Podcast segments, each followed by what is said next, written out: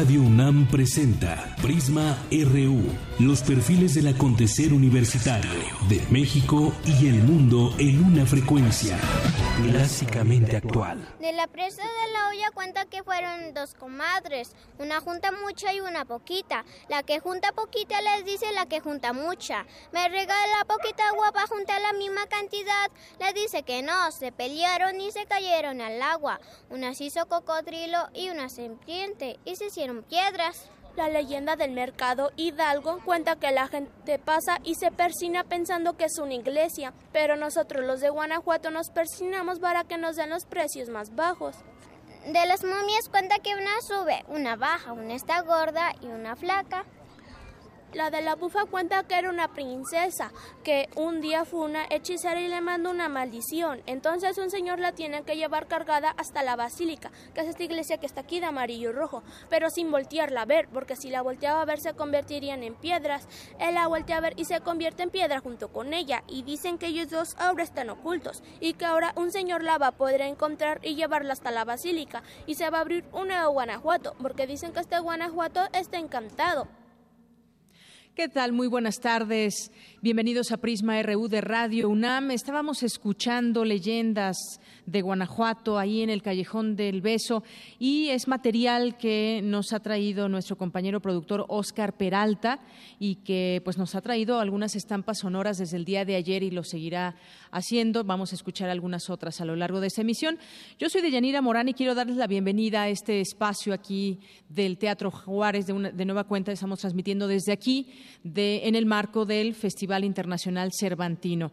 Hemos eh, estado recorriendo estas calles, les vamos a traer material de lo que se ha vivido hasta este momento. Hoy también tendremos otras entrevistas para que puedan tener un poco y les podamos hacer llegar un poco de lo que significa esta fiesta cervantina aquí en Guanajuato, donde pues todo el equipo de Radio UNAM se ha desplazado para que usted de Prisma RU se ha desplazado para que usted pueda tener pues lo que lo que se promueve, que es cultura y muchas otras cosas que vienen en un programa que ha sido confeccionado con mucha, con mucha eh, tranquilidad, con mucha meticulosidad para traernos lo mejor a este festival en su edición número 44.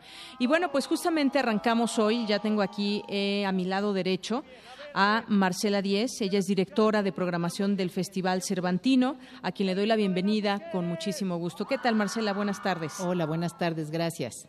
Bueno, yo quisiera que nos platiques un poco acerca de la confección justamente de la programación del Festival Internacional Cervantino, que no ha de ser nada fácil. Ayer lo comentábamos también con algunas otras personas de la Dirección de Cultura, pues elegir entre tantas posibilidades. Nos platicaban también que se le ha dado cabida a los artistas de Guanajuato. Cuéntanos un poco cómo ha sido para ti tú como directora de la programación del festival aparte de que es un, lujo trabajar como programadora del Festival Cervantino, el, el, armar la programación debe de tomar en cuenta una serie de elementos que es los ejes temáticos, los países invitados, el estado invitado, la presencia de Guanajuato que es muy rica y este y también y muy importante es procurar darle al público eh, obras que les sean interesantes, pero que también aporten un poquito más que solamente el gusto, que, que permitan hacer un brinquito más allá de lo que ya conocemos tanto en lo que se está produciendo en el mundo, que eh, procuramos traer novedades, como lo que se está produciendo en el país. Entonces, efectivamente es eso, sin hablar de toda la parte logística que representa armar un festival.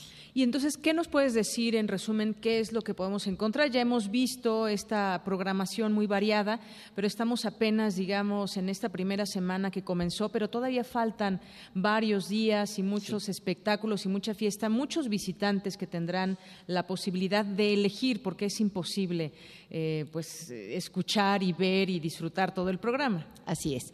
Eh, yo en términos generales eh, siempre creo que la gente debe de tomar en cuenta cuando viene la programación de calle, que es esa programación que hacemos para grandes públicos que no tienen ningún costo, frecuentemente están relacionadas con música porque son eh, más fáciles de tener en la calle, pero también hay teatro. Eh, a través de todo este festival, como tú sabes, nuestro eje temático es Cervantes, entonces estamos procurando tener... Eh, todo lo que se pueda relacionado con Cervantes. Por ejemplo, este fin de semana tenemos un concurso de, Cervantes en rap eh, que es para los jóvenes. Eh, en la Lóndiga tenemos grandes grupos que también vienen de España, país invitado y también es un espacio al que se puede acceder sin costo. Eh, esta noche, por ejemplo, tenemos una ópera muy, muy fina de Martini aquí en el Teatro Juárez, donde me estás haciendo la entrevista y es tan bonito. Eh, eh, a través de toda, de todo el festival encontrarán propuestas de música alrededor de la época de Cervantes, de teatro alrededor de la, de, la obra de Cervantes. El Festival Cervantino ha producido 10 obras de teatro para que no, no quedara sin tocar ninguna de las obras de Cervantes. Están muy interesantes porque es con directores independientes, entonces son visiones eh, muy, muy ah, básicamente irreverentes, pero eso está muy bien, ¿no? Eh, y también las, pues, las puestas clásicas, por ejemplo, de los entremeses que dieron eh, pie a este festival.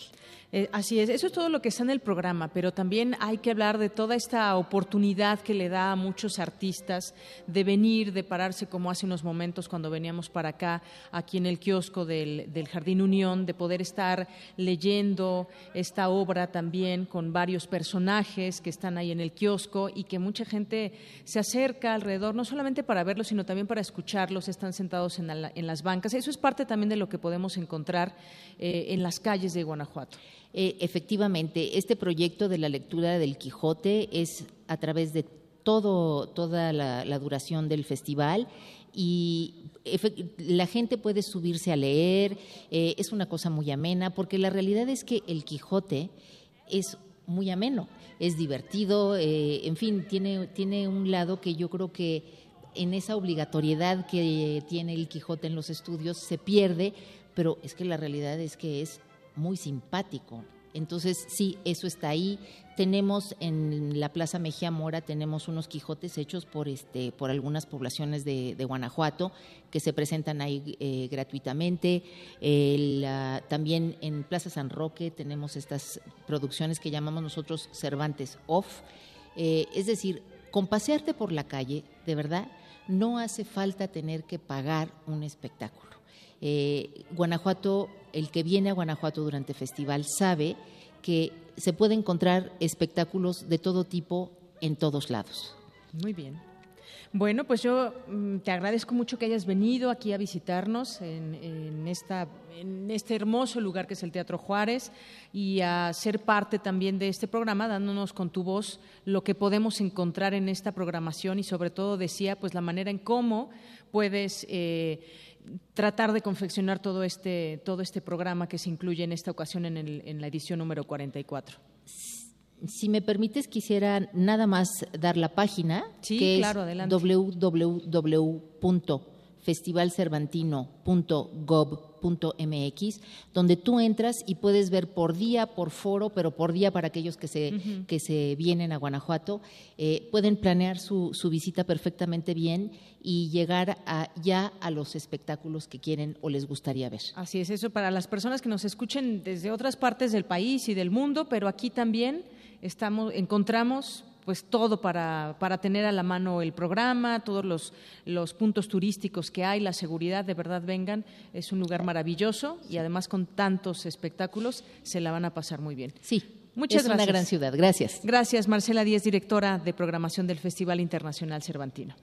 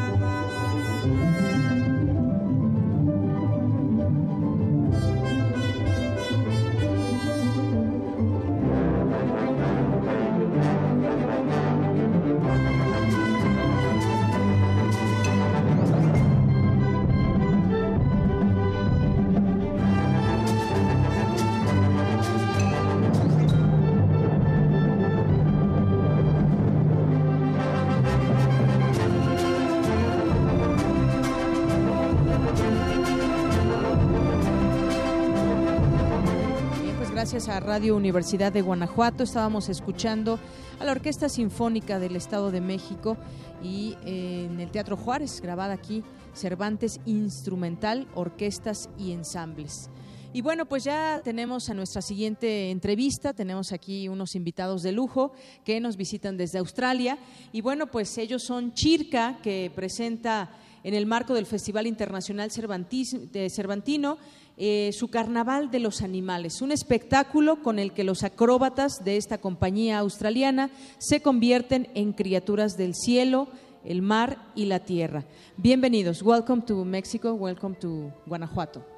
Thank you for having Ok, bueno, pues eh, yo quisiera comenzar eh, preguntándoles. I want to, to introduce uh, all these things in the, in the festival. Animal Carnival, it is a show where the acrobats become animal of the sky, of the land, and the sea. How come? How is it possible? How did you, how you do it? ¿Cómo es posible que en el show de circa los animales eh, se vuelvan personas y las personas se vuelvan animales? We use our bodies, and so we transform from human into lots of different animals throughout the show. And using the medium of circus, we personify what the creatures would be doing, what the animals would be doing. So we have all their little movements and their sounds, and we use circus apparatus and we use our bodies to transform and take the audience. Usamos nuestros cuerpos, usamos también varios aparatos del circo para transformar nuestros cuerpos en, en animales y tratar de introducir a la audiencia en el show. Bien, pues dentro de, la programación infantil que tiene el, Festival Internacional Cervantino, esta compañía circense exhibirá los días 7, 8 y 10 de octubre su propuesta que está basada en la suite musical Le Carnaval des Animaux de Camille Saint-Saëns con arreglos de la compositora australiana Quincy Grant. Our show, a show for children is not easy, I know, because they are very exigent, they are very critic. How do you make they like? Un show para niños no es fácil porque es una audiencia muy exigente y una audiencia muy, muy crítica. ¿Cómo hacen para que, para que les gusten? Uh, we are quite lucky that circus is an art form that is of itself interesting and engaging. And so we use our acrobatics to excite the children and they make, they, it makes them involved. watch. Exactly. Ok. Y bueno, pues eh, pese a lo que puede dar a entender su nombre en el espectáculo, eh, porque pues al decir carnaval de animales uno pensaría que hay animales, pero no, ellos justamente, como nos decían, se transforman en estos animales. When we hear the name, we can imagine that there are animals in the show, but it is not true. So you become in animals. How, how do you do this kind of things? Eh, ustedes, eh, al escuchar el nombre, pues pensamos que hay animales, pero en realidad no los hay. Ustedes se transforman en los animales. ¿Cómo hacen esto? So you are right. At Circa, we are all humans, so there are seven acrobats on stage. Ah, en Circa eh, todos somos humanos. Hay siete acróbatas en el escenario. And so we use the acrobatics to create different shapes and different energies, and we use the apparatus to also, that also transform to help us get across to the audience what animals we are. Eh, usamos eh, nuestros cuerpos y los aparatos para tratar de eh, llegar a la audiencia con los animales que intentamos representar. And then, along with we, the acrobatics, we also have a screen, a projector, and the music. So, all three elements together help the audience come on a very exciting journey with us where they can see a lot of animals throughout the show. What kind of animals, for example? Eh, ¿Qué clase de animales, por ejemplo? Uh, in the show, I become a dog, A dog. a fox, a fish, uh, a penguin, um, an elephant, and many more. Yes, a fish. How can you do it? okay, and the children get excited. Yeah, they laugh, they scream, they make the noise of the fish, or we'll hear them say, Oh, a fish, a fish, a fish. Um, but it's all about us thinking, how does a dog move? What can a human do that's like a dog? And how do we make that appear on stage? Eh, se transforman en el escenario en animales como perros, zorros, peces, pingüinos, eh, preguntándose, bueno, ¿cómo se mueven estos animales? ¿Qué puedo hacer yo para, para transmitir la idea de este animal a, a, la, a la audiencia? How many years are you doing this? ¿Hace Ah. cuántos años que hacen esto? So I started as a very young girl and I did gymnastics and I did that for You are very young. gracias. um, and for nearly the last 10 years I've been doing circus, but all up it's been over 20 years of being very physical with my body. Empezó de muy joven eh, haciendo gimnasia, pero lleva ya más o menos 10 años haciendo circo, pero ya lleva más de 20 años siendo muy, haciendo cosas muy físicas con su cuerpo. And uh, tell me about your your shows today, tomorrow, and, and the next Sunday too. Cuéntame You sobre have, uh, tus, tus shows estos three, días. three times that you are going to make the show. Tienen tres funciones. So we have yeah we have one show today, which is at five o'clock at uh, Where? Teatro del Estado, Okay. Teatro del Estado, very good. uh, and then and two tomorrow, one at twelve and one at five. Two tomorrow, not Sunday is okay. Only two uh, two times tomorrow. Okay. And then In we the same place. Correct. And then And then we where? move to Leon, and we have another show in Leon. Eh, tienen tres shows aquí en la ciudad de Guanajuato. Tienen un show el día de hoy a las 5 de la tarde en el Auditorio del Estado y el día de mañana tienen dos shows más, uno al mediodía y tienen también uno a las 5 de la tarde. Después de esto se van a la ciudad de León. Is it your first time in Mexico? It is my first time in Mexico. So before this, we were in Monterrey, and then we will spend about nearly four weeks all up traveling around Mexico doing Carnival of the Animals. ¿Es su primera vez en México? Sí, sí, es su primera vez en México. Antes de estar en Guanajuato estuvieron en Monterrey y van a estar alrededor de cuatro semanas en, en el país. And I must say that this has become one of my favorite cities in the whole world. Y debe decir que la ciudad de Guanajuato se ha convertido en una de sus ciudades favoritas de todo el mundo. That's right. Well, thank you very much for coming to visit us here in Radio UNAM. That we are we are in a, a live program. So thank you very much to stay with us. And you have to see Chirca. Gracias. Thank you for having us. Gracias por estar aquí. Muchas gracias. Bueno, pues nos enlazamos ahora con mi compañera Dulce García. ¿Dónde te encuentras, Dulce? Muy buenas tardes. ¿Qué tal, Deyanira? Buenas tardes a ti, al auditorio de Prisma RU. Seguimos aquí afuera del Monumental Teatro Juárez. Y bueno, este, quisiéramos eh, platicarles que se está llevando a cabo la cuadragésima cuarta edición del Festival Internacional Cervantino. Recordemos que este festejo se realiza desde 1972 y que poco a poco ha ido creciendo hasta convertirse en uno de los cuatro festivales de este tipo más importantes del mundo, como lo es el Festival Internacional de Salzburgo. Y bueno, aquí viene gente de todos los lugares. Tenemos aquí a una persona de, Yo soy de México y traigo aquí a mi invitado de Japón. De Japón. Eh, ¿Qué es lo que más les ha llamado la atención de Guanajuato y del Festival Internacional Cervantino?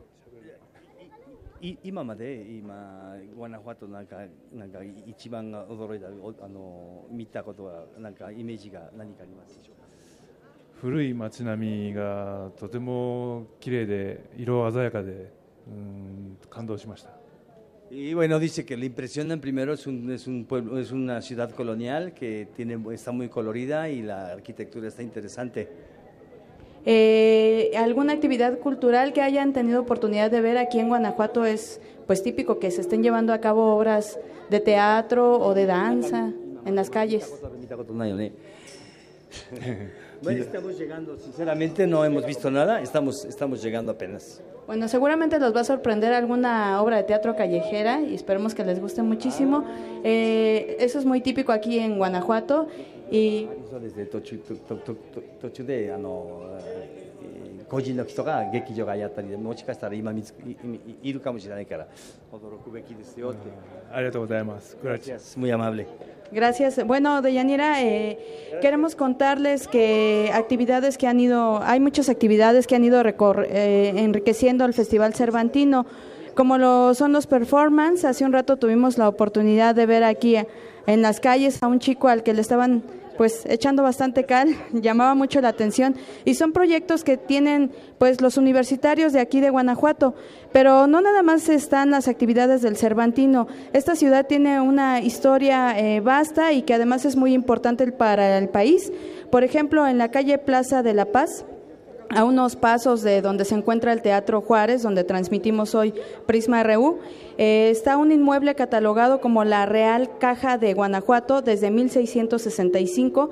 Esta casa, en esta casa Miguel Hidalgo nombró a las primeras autoridades de México emanadas de la independencia, para que vean que, pues, teatro, eh, historia, danza, todo lo pueden encontrar aquí en Guanajuato. Y como nos platicaba ayer Cindy Pérez Ramírez, hasta el amor. Regresamos contigo, Deyanira. Muchas gracias, Dulce. Portada RU. Bien, y pues hoy Prisma RU se pone muy cervantino y justamente sobre ello le informamos. Todo un éxito el concierto que la cantante chilena Mon Laferte ofreció en la Alhóndiga de Granaditas.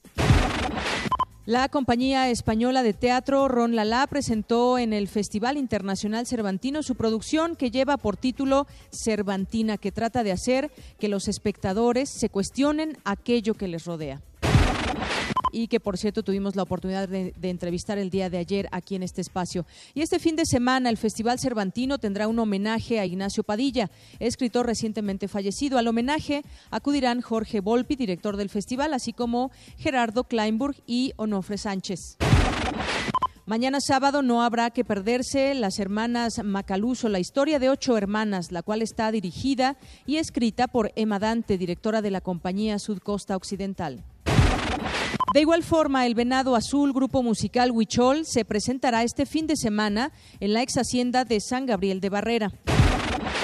En el coloquio sobre el caballero de la triste figura se continúa la lectura en voz alta con las aventuras del ingenioso Hidalgo en el kiosco central de Guanajuato en el Jardín Unión. La banda colombiana Puerto Esperanza traerá su cumbia jazz a esta ciudad que conmemora a Cervantes. El violinista libanés Ara Malikian estrenará en la Alhóndiga de Granaditas una pieza inspirada en Don Quijote, su personaje favorito. La compañía francesa de Corps Sonore convirtió a Guanajuato en su instrumento musical con el espectáculo Urbaphonics. La orquesta del italiano Teatro Comunale di Bologna presentará una ópera breve inspirada en el caballero de la triste figura.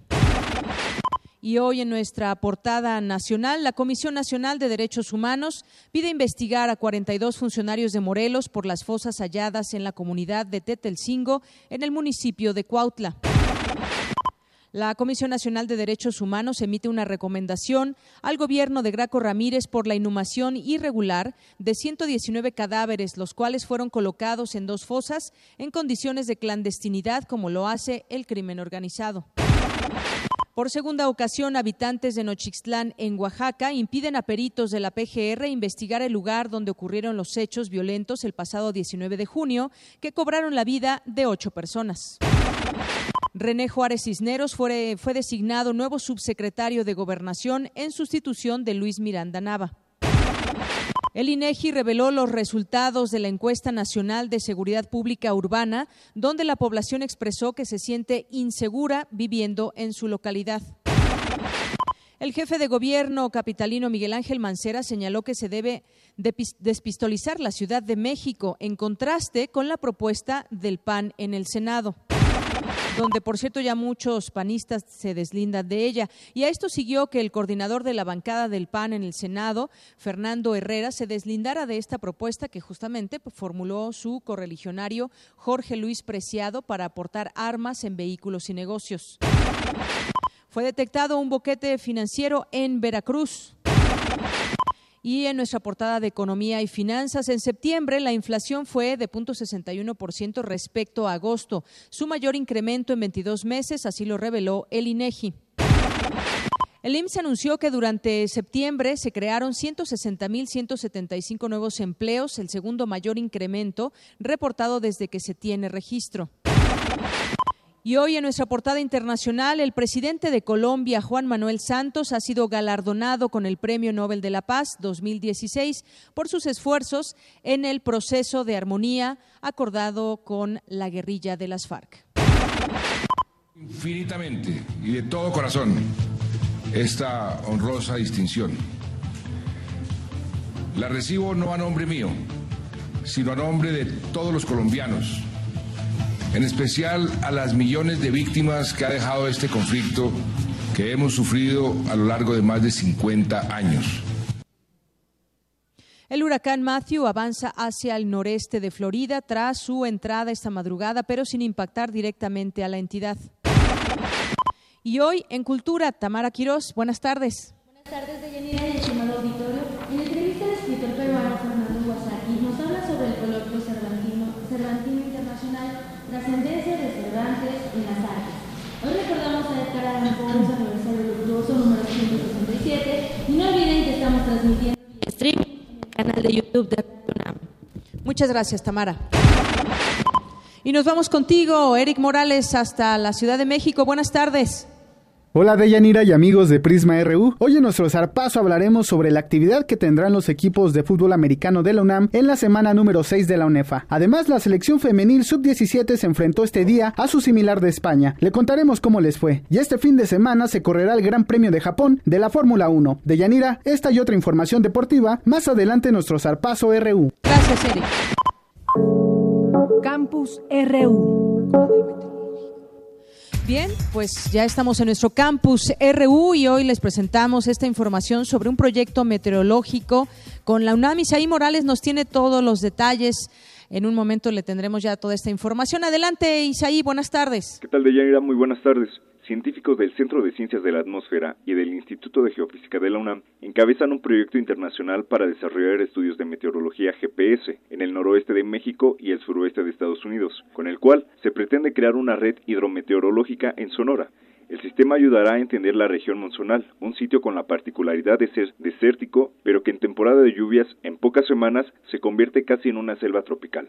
David Adams, investigador del Centro de Ciencias de la Atmósfera y líder del proyecto, explicó en qué consiste el sistema que estudiará el ciclo del agua en la zona. Es una propuesta que hemos hecho entre varias instituciones. Tiene varios objetivos. La idea es tratar de entender de dónde vienen los flujos de vapor que entran en esa región en el verano, lo que llamamos el monzón, y qué tan importante, por ejemplo, es la contribución de la evapotranspiración local de plantas del suelo versus lo que viene del océano y viene de otras partes del, del, continente. El especialista explicó que en la planeación participan el Instituto de la Universidad de California para México y los Estados Unidos, el Consejo Nacional de Ciencia y Tecnología, el Centro de Investigación Científica y de Educación Superior de Ensenada y las universidades de Sonora, Baja California y Sinaloa. Además, las universidades estadounidenses de California, la Estatal de Arizona, la de Washington y la University Corporation for Atmospheric Research. Pensando en Sonora, hay mucha agricultura, hay mucho cambio de, uso de suelo. Eso tiene un efecto en la producción de lluvias. Esa es una cuestión muy importante para los agricultores de esa región. Entonces, lo que a mí me interesaría es, es ver si podemos con esta nueva red tratar de estimar la contribución de suelo de vegetación a las lluvias que, que hay en el periodo monzónico sería un avance muy importante en entender el ciclo hidrológico de la atmósfera. También externó su preocupación por el recorte establecido en el presupuesto de egresos 2017 al desarrollo tecnológico y científico, debido a que el proyecto depende fundamentalmente del CONACIT y una reducción de los recursos afectaría la realización de la red. De Yanira, hasta aquí la información. Muy buenas tardes. Gracias, Isaí. Muy buenas tardes. Y bueno, de aquí nos vamos ahora con mi compañera Cindy Pérez. ¿Qué tal, Cindy? ¿Dónde te encuentras? Muy buenas tardes. Buenas tardes, Deyanira. Seguimos transmitiendo en vivo desde las escalinatas del Teatro Juárez, aquí en la ciudad de Guanajuato, donde pues ya hemos podido observar mucho movimiento desde temprano. Las actividades en la Plaza Jardín de la Unión comenzaron con lecturas del Quijote y también a la par de las actividades en los recintos como el Teatro Juárez y el Principal, pues jóvenes de la Universidad de Guanajuato presentaron performance. A mi lado están Edrey Manso, Abigail Mendoza y Montserrat Boy. Hola, muy buenas tardes. Muy buenas tardes. Buenas tardes. Buenas tardes. Deyanira, te platico que estos jóvenes hicieron eh, un performance hace aproximadamente una hora y nos van a platicar eh, de qué se trata. Bueno, más que nada en sí el performance se trataba de una intervención pública, es decir, teníamos que pensar en un tema y, aplicarlo en un espacio público, ¿no? En este caso elegimos el, el, teatro y justamente frente al andador. Y la intervención pública trataba justamente de, cambiar de contexto la playa y trasladarlo al Festival del Cervantino, ¿no? ¿Qué fue lo que más le llamó la atención de este, de este tema para presentarlo al público? Pues más que nada lo principal fue que encontramos a una persona tirada a mitad de la calle cubierta de arena. Entonces el performance trataba de que la gente se acercara a interactuar como si estuviera realmente en la playa. ¿Cuál fue el recibimiento que tuvieron por parte de las personas que los, que los vieron? Pues en parte fue muy divertido porque sus reacciones fueron de, mucha gracia, ¿no? Ver a esta persona tirada en el suelo cubierto de arena y decir, ah, puedo participar, como que ese agradecimiento hacia parte de las personas en, el público general para poder realizar estas actividades que vienen siendo desde la universidad, nosotros como estudiantes, para, para ellos. Aproximadamente, eh, ¿cuánto tiempo estuvieron y si plantean hacerlo de nuevo? Estuvimos alrededor de dos horas más o menos y pues en general eh, son bastantes proyectos de, de intervención pública, los cuales se van a realizar para que la gente esté al, tanto. De hecho, ya hay varios este, que ya se están ejecutando, entonces, para que abran los ojos ¿no? y observen qué, ahora, qué intervenciones están sucediendo a su alrededor. ¿Cuál será la siguiente presentación? Bueno, la mía será llevada a cabo al rato, aquí también enfrente. Entonces, pues va a tratarse más que nada de crear imágenes con sombras y contornearlas y dejar la imagen en el suelo. Entonces, para que la gente esté aquí presente por si quiere en algún momento sacarse una foto con su sombra. Pues muchas gracias, jóvenes. Muchas gracias, gracias por el espacio. Muchísimas gracias. Bueno, y por último, pues nos gustaría hacer una cordial invitación a todos los alumnos de artes visuales en general igual de DESEA, todo el campus de DESEA y a todo el público para que sea parte de todas las actividades que se van a, van a estar realizando por parte de nosotros. Muchas gracias. Pues muchas gracias, jóvenes. Y como dicen de Yanira, hay que tener los ojos muy bien abiertos para todas las actividades que tendremos aquí en las calles también. Claro que sí, Cindy. Muchas gracias. Hasta luego, Deyanira. Seguiremos aquí pendientes. Gracias. Buenas tardes. Justamente lo que nos platicaba Marcela Díez, la directora de programación del Festival Cervantino. Muchas cosas se quedan fuera del programa, digamos, oficial, pero también muchas cosas están sucediendo en las calles y prueba de ello, pues es este espectáculo del cual nos platicaba Cindy y las personas, los jóvenes a los cuales entrevistó que tienen estas puestas en escena. Bueno, continuamos también con más información. El proceso de la de concentración de la riqueza y su efecto en las economías en desarrollo. Cuéntanos, Vicky, muy buenas tardes. ¿Qué tal, Leyanira y auditorio de Prisma RU? La financiarización es un proceso en el que el control de casi todos los aspectos de las economías ha pasado a los sistemas financieros y específicamente a un grupo pequeño e intermediarios financieros de corporaciones que controlan gran parte de la riqueza que existe y se produce en el mundo de tal manera que dicho concepto se ha empleado en América Latina y países en desarrollo porque contribuye a explicar algunas de las partes del comportamiento de las economías en el presente y la reestructuración de nuestras sociedades.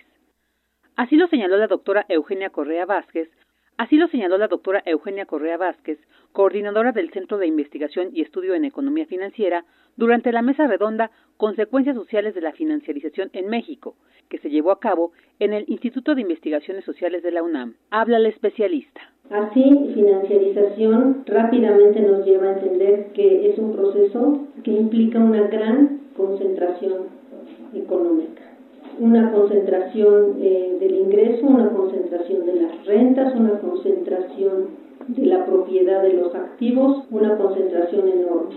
Y durante el proceso de financiarización esa concentración ha llegado a ser tan grande que ha llevado, por ejemplo, a agentes como Stiglitz a hablar de ese 1% propietario de casi todo frente al 99% de trabajadores y de clases medias e incluso de empresarios que están perdiendo una posición importante en la economía y en la sociedad.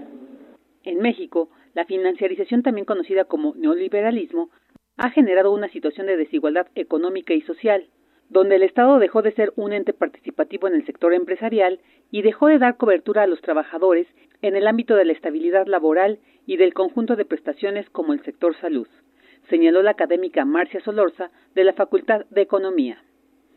¿Qué ha pasado en cambio con la población?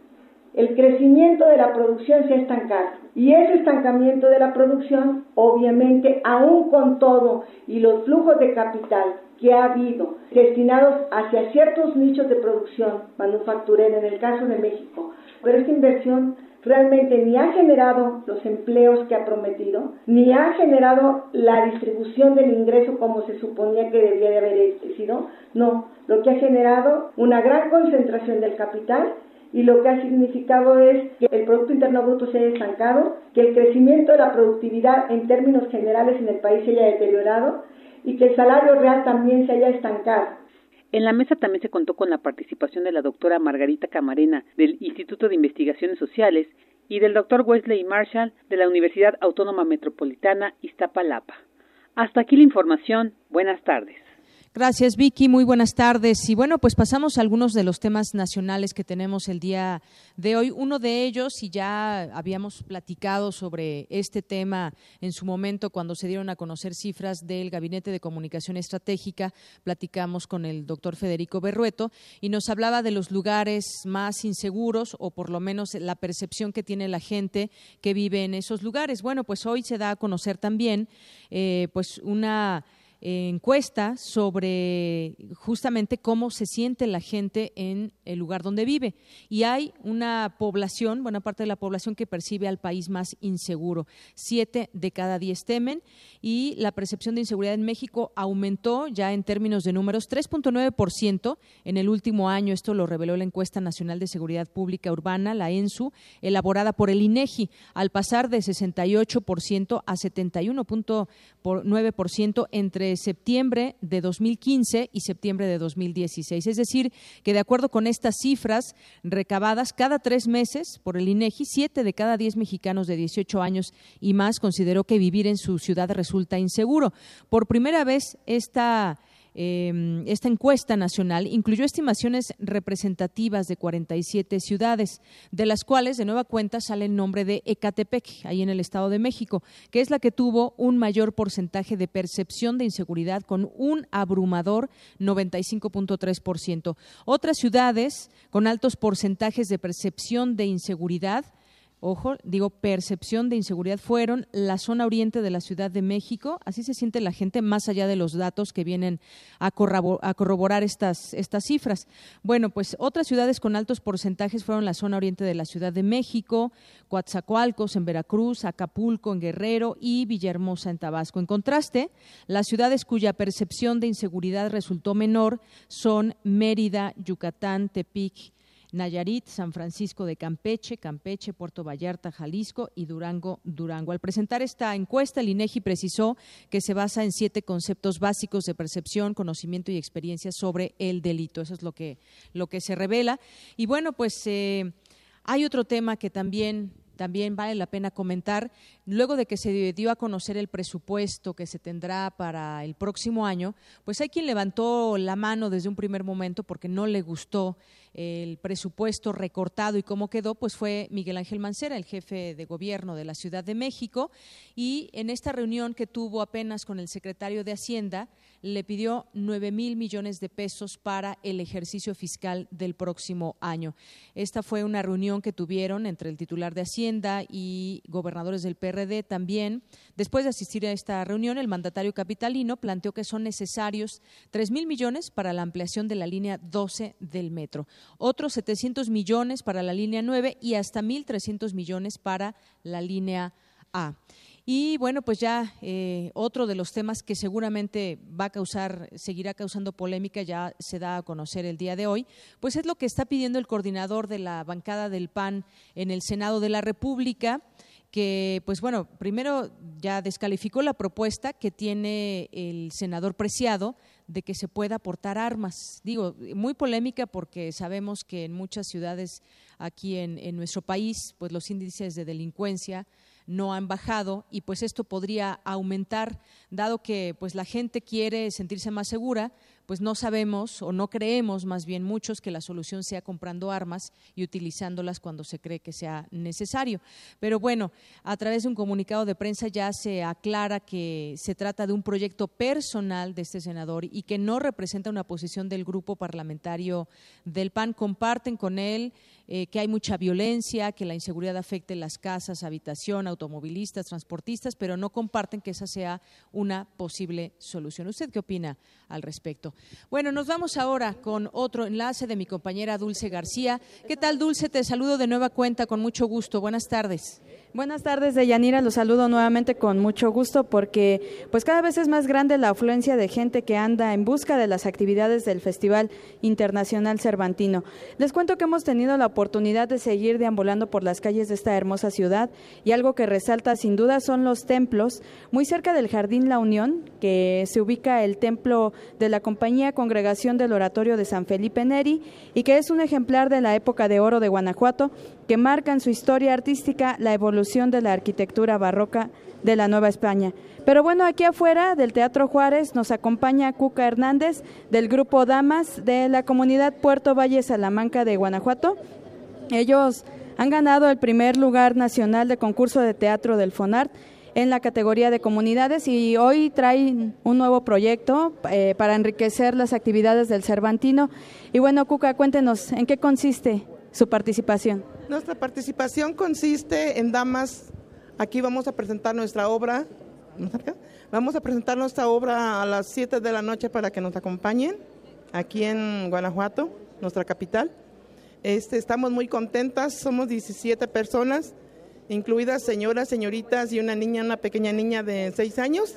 Pero aquí estamos, vamos a presentar nuestra obra, Damas. El domingo estaremos también aquí presentando este, Los Secretos de Cervantes en esta ciudad pues, capital, en Guanajuato.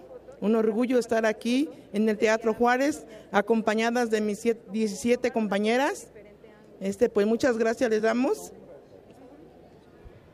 Este, Cuca, cuéntenos eh, un poquito en qué consiste la obra, cómo nos a ir, ¿no? Que no nos la perdamos. La obra consiste en ahí ahí damos las seis personas dan su, su versión cómo conocieron sus esposos, este, cómo iban en ese tiempo, cómo adornaron los templos, con qué flores los adornaron. Este, y este, no deben de lavar su vestido porque es de mala suerte. Es, en eso consiste nuestra obra. Ahí los esperamos a las 7 de la tarde. ¿En, ¿en dónde va a ser? En la, en la Plaza Mejía Mora, Cuca. Bueno, pues no faltaremos y bueno, de Yanira queremos recordarle al público que el lema de este año en el Cervantino es Cervantes 400 de la locura al idealismo. Incluye más de 700 actividades bajo la dirección de más de 3.500 artistas provenientes de 38 países y bueno, este grupo de mujeres forman parte de estos artistas y hoy nos van a invitar a asistir a su obra. Adelante, muchachas.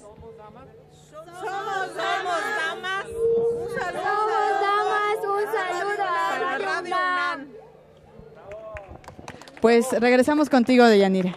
Muchas gracias, Dulce. Buenas tardes. Arte y cultura.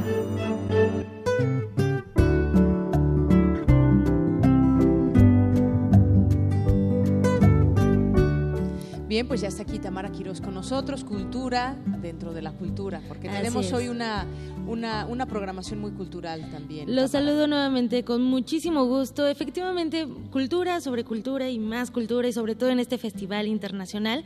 Vamos a escuchar eh, la entrevista que realizamos al escritor peruano Fernando Iwasaki, editor de la antología mexicana del cuento andaluz Macondo Boca Arriba, coeditor con Jorge Volpi de la edición comentada de Edgar Allan Poe, Cuentos, de quien por cierto hoy es su aniversario luctuoso número 167.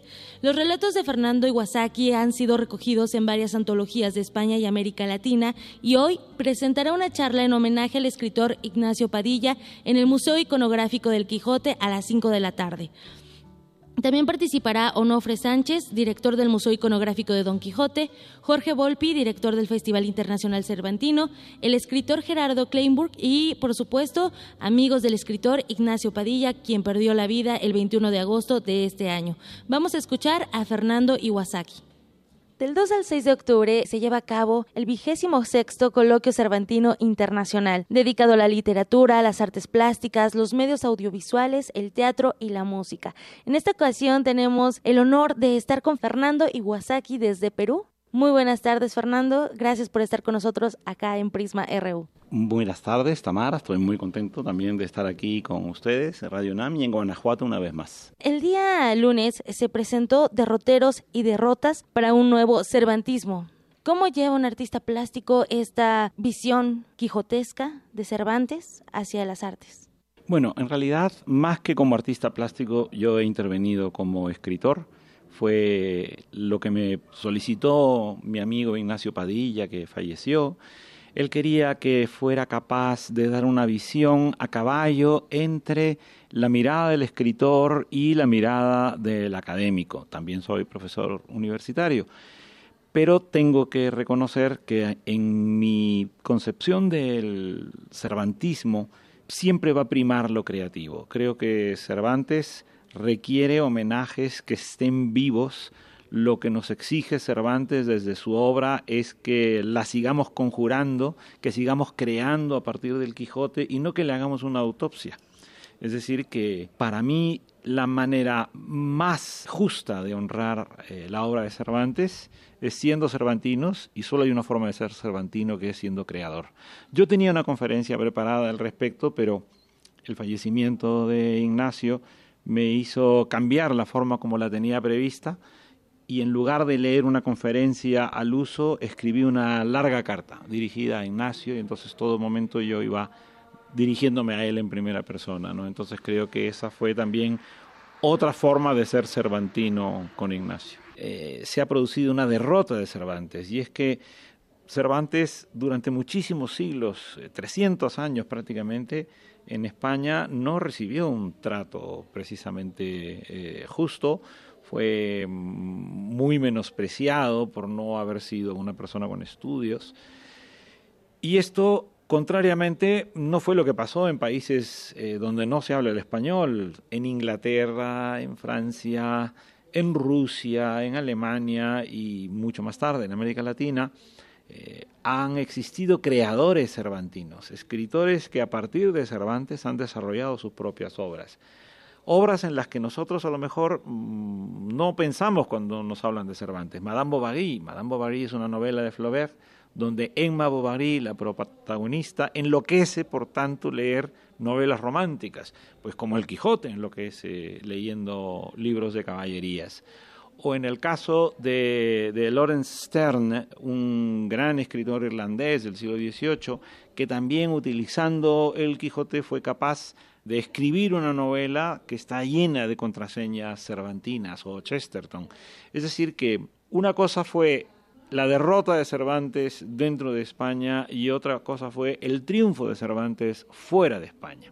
A partir de allí me puse a pensar en lo que serían los nuevos derroteros del cervantismo, hice hincapié en que no podía referirme a tantos libros escritos por profesores y eruditos que analizan en profundidad de manera filológica la obra de Cervantes y que le iba a dar prioridad a aquellos escritores que han eh, publicado novelas o cuentos o ensayos donde la obra de Cervantes está viva hice una enumeración entre autores latinoamericanos y españoles y eh, terminé hablando de Javier Cercas, que ha escrito un libro de ensayos muy breve que se titula El punto ciego.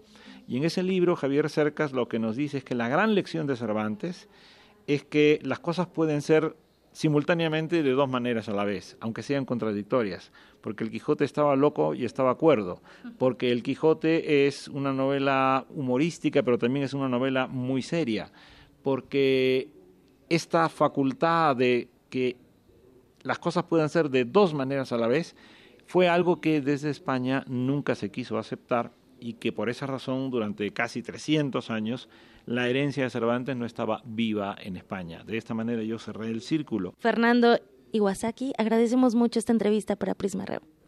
Tamara, y te agradezco muchísimo que me hayas llamado. Ya lo escuchamos de Yanira, Fernando Iwasaki, eh, una gran entrevista y bueno, eh, no podemos perdernos este homenaje, sobre todo por todo lo que significa Cervantes, el, eh, Guanajuato y también Ignacio Padilla, ¿no? Así es, Tamara, una entrevista que nos deja mucho también a la reflexión, sobre todo en este marco de eh, estos 400 años. Así es, y bueno, eh, en otra información los, los, invitamos a que escriban un tuit eh, con el hashtag CVSQ y conviértanse en Cervantes por un día, participen, los mejores tweets van a ser seleccionados para realizar un relato. Deyanira, nos escuchamos más tarde. Claro que sí, muy buenas tardes, gracias Tamara. Nos vamos ahora con mi compañero eh, nos vamos hasta la Ciudad de México, a la cabina. Ahí está Eric Morales. Eric, adelante, buenas tardes.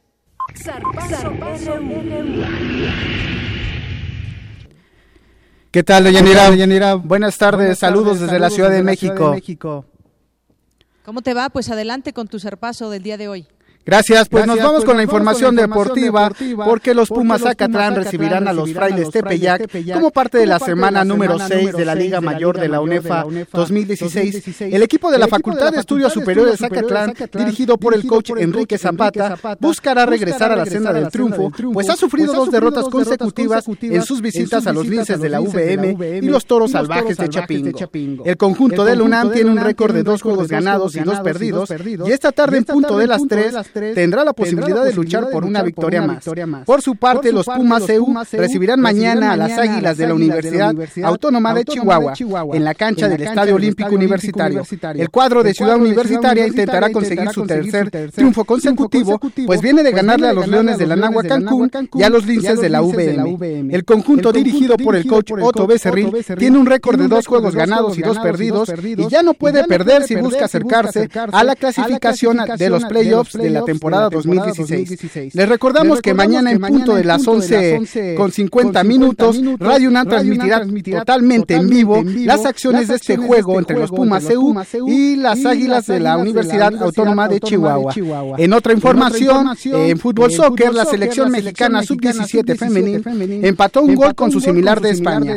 Con este resultado, el combinado tricolor terminó como líder del grupo A al sumar siete unidades y ya espera rival, mismo que saldrá del grupo B, donde se ubican Alemania, Canadá y Venezuela, quienes matemáticamente tienen posibilidades de clasificar. En información de la selección mayor, luego de que Jonathan Dos Santos y Osvaldo Alanis causaran baja de la convocatoria por lesión, Santiago Baños, director de selecciones nacionales, informó que no llamará nuevos jugadores para suplir esas ausencias. Obviamente afecta porque son los jugadores que, quería ver el profesor y su cuerpo técnico en esos dos partidos. Pero bueno, eh, tenemos gente suficiente como para sufrir, sufrir esas bajas. No, no, nos vamos a quedar con los 20 jugadores que, estamos. estamos Mañana México jugará ante Nueva Zelanda en un partido amistoso correspondiente a la fecha FIFA. Finalmente te informo que este, este domingo se correrá el Gran Premio de Japón de la Fórmula 1, donde el alemán Nico Rosberg intentará mantenerse en la primera posición del campeonato de pilotos, pues ubica pues tan solo 23 puntos de su coequipero, el inglés Luis Hamilton. En tanto, el mexicano Sergio Checo Pérez buscará seguir sumando puntos para afianzarse entre los primeros ocho lugares de la competencia. De Yanira es la información de deportiva este viernes. Nos escuchamos, el, próximo, lunes. Claro que sí, Eric. Buenas tardes. Global RU.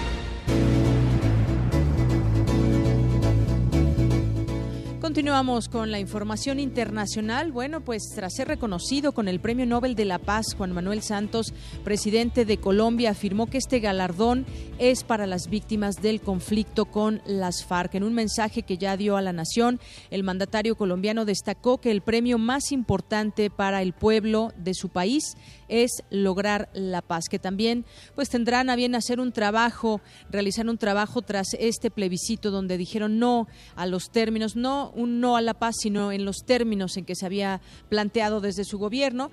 Y bueno, dijo que agradece infinitamente y de todo corazón esta distinción y la recibe a nombre suyo, pero no a nombre suyo, sino a nombre de todos los colombianos y en especial a nombre de las millones de víctimas que ha dejado este conflicto, que ha sufrido Colombia a lo largo de más de 50 años.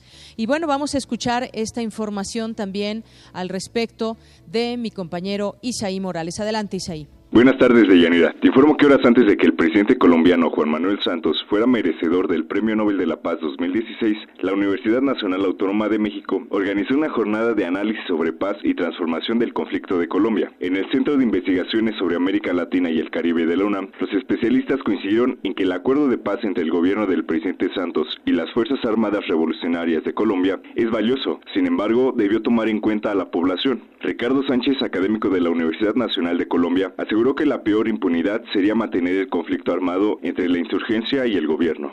De que la peor injusticia es mantener la guerra, que la primera reivindicación de las víctimas es cesar la guerra, que la búsqueda de la verdad plena, completa, en sus máximas dimensiones jurídicas, históricas, éticas, de toda consideración, no es posible mientras exista guerra, que la reparación no es posible en guerra. Por su parte, Rodrigo Páez, académico del Centro de Investigaciones sobre América Latina y el Caribe de la UNAM, refirió que un proceso de paz tan complejo no puede darse al margen de la población en general. Haber elegido un plebiscito para terminar el conflicto colombiano fue realmente algo demasiado riesgoso. Tenían razón las FARC. Un proceso tan complejo de negociación no se puede llevar luego a la población en general para que diga sí o no es un problema complejo, pero eh, digamos, no se pueden mezclar estas cosas de una manera tan fácil.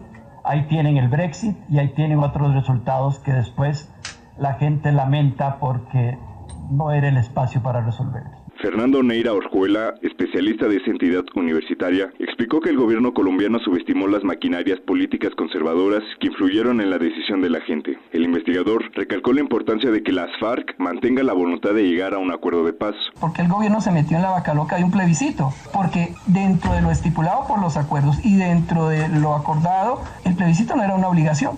O sea, si el presidente Santos hubiese querido, él no hubiese eh, generado un proceso de refrendación. Él tenía esa potestad. Sin embargo, lo hizo.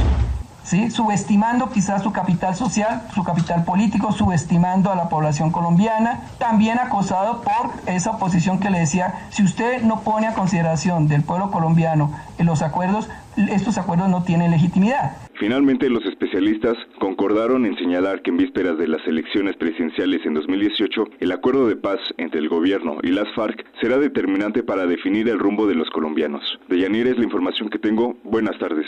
Gracias, Isaí. Muy buenas tardes. Y bueno, es que también redondeando este tema del Premio Nobel, Santos ganó este Premio de Paz, el Premio Nobel de la Paz 2016 por sus esfuerzos de llevar la paz a Colombia tras 52 años de conflicto armado. Y el premio, según ese fallo, es un, es un claro apoyo a la decisión del presidente de invitar a todas las partes a participar en un amplio diálogo nacional para que el proceso de paz no muera después de lo que comentaba de este plebiscito que se dio el domingo y en donde donde pues no dijeron a los términos en que quería la paz el gobierno y que tendrán todo un proceso.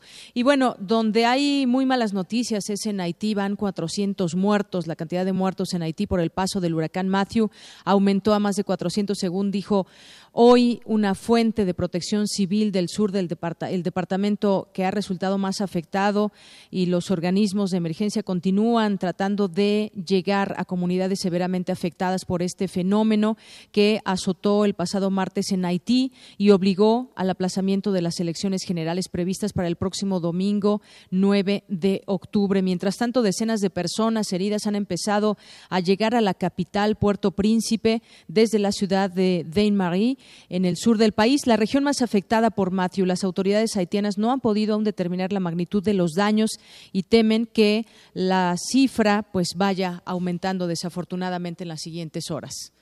Y bueno, me enlazo hasta nuestra cabina de Prisma RU allá en la Ciudad de México. Se encuentra mi compañero Néstor Leandro, que nos tiene un resumen de la información. Adelante, Néstor. Hola, Diyanira. Saludos hasta Guanajuato, desde la redacción de, Prisma, RU. Esto es lo que ha sucedido, en, la primera hora. primera hora.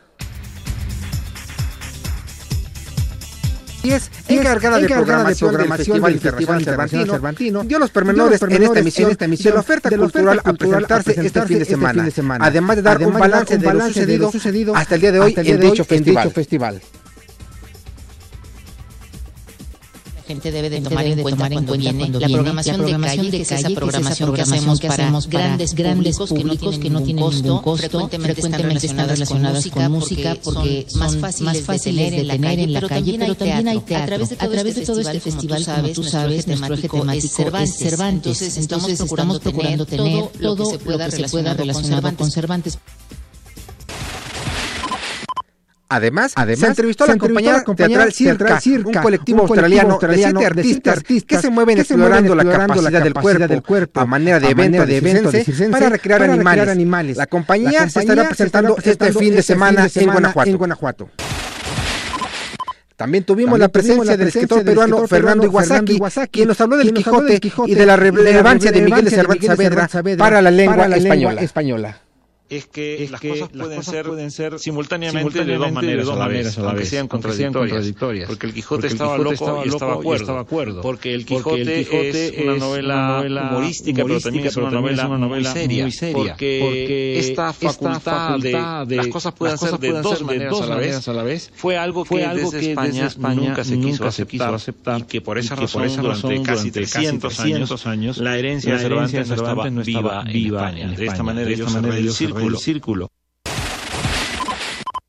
De cambie. En breve tendremos la entrevista, con Els Jonglar, de la Compañía Española de Teatro, y con Adalberto Tobar, pianista de Cuarteto Solar, entre otros grandes invitados. De Llanera, lo acontecido hasta el momento. Muchas gracias, Néstor. Muy buenas tardes. Gracias a ti. Saludos, hasta, hasta Guanajuato. Gracias, Néstor. Vamos a hacer una pausa y regresamos. Para nosotros, tu opinión es muy importante. Síguenos en Facebook como Prisma RU. Queremos conocer tu opinión. Síguenos en Twitter como arroba PrismaRU. 100 años de tango cumple 38 años al aire. Y celebraremos con música, canto y baile en vivo a cargo de Esther Soler, Héctor Bocha Matza y Jaime Urquiza. Domingo 9 de octubre a las 6 de la tarde en la sala Julián Carrillo. Informes y boletos al 04455 2330 3406 o al correo granmilonga@gmail.com. El cupo es limitado. Ven y vive la pasión del tango en Radio UNAM. Estados alterados. Una reflexión sobre arte, literatura y drogas. Los estados alterados de conciencia nos han brindado obras emblemáticas en el ámbito musical, artístico y literario. Pero ¿cuál, es, la historia de sus autores?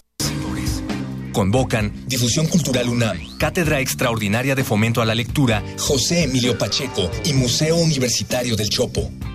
11 y 12 de octubre, Auditorio del Museo Universitario de Arte Contemporáneo. Horarios e inscripciones en universodeletras.unam.mx. En nuestro país, el incremento de embarazos a temprana edad va en aumento. Y no solo eso, cerca de 280 mil jóvenes adolescentes entre los 12 y 19 años de edad se ven obligadas a abandonar sus estudios cada año. En el Partido Verde, impulsamos una ley que pueda garantizar el derecho a la educación de madres jóvenes, otorgando becas y el derecho a guardería, buscando mejorar sus oportunidades de desarrollo y calidad de vida. Partido Verde la creencia dicta que cualquier conjuro o maldición ejecutado después del atardecer aumenta su fuerza conforme se acerca a la medianoche. Para aumentar su sonido, Carpe Noctem. Sintonízalo ahora los viernes a las 0 horas por el 96.1 de FM. La noche es la mitad de la vida y es la mejor mitad. Radio 1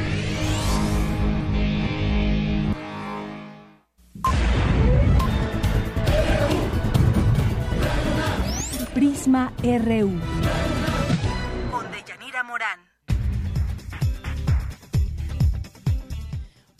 Bueno, estamos listos, regresamos aquí en Prisma RU por Radio UNAM. Muy contentos de estar aquí en el corazón de la ciudad aquí al interior del Teatro Juárez, un lugar muy bello que ya le describíamos un poco el día de ayer.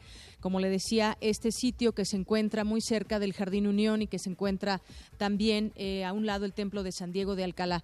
Y bueno, llevo los micrófonos hasta mi compañero Oscar Peralta, que se encuentra en la escalinata justamente del Teatro Juárez. Te saludo con gusto, Oscar, adelante.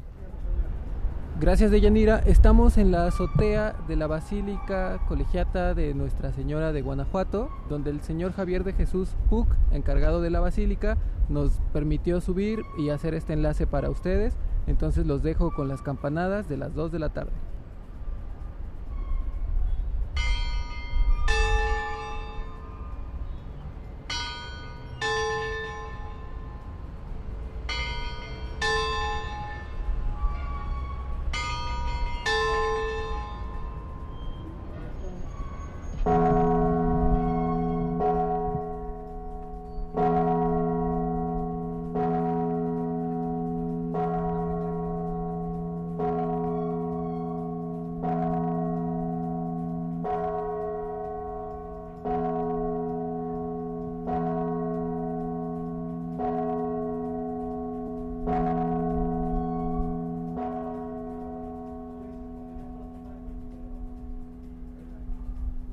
Pues regresamos, regresamos después de escuchar esta bella estampa sonora también aquí en Guanajuato.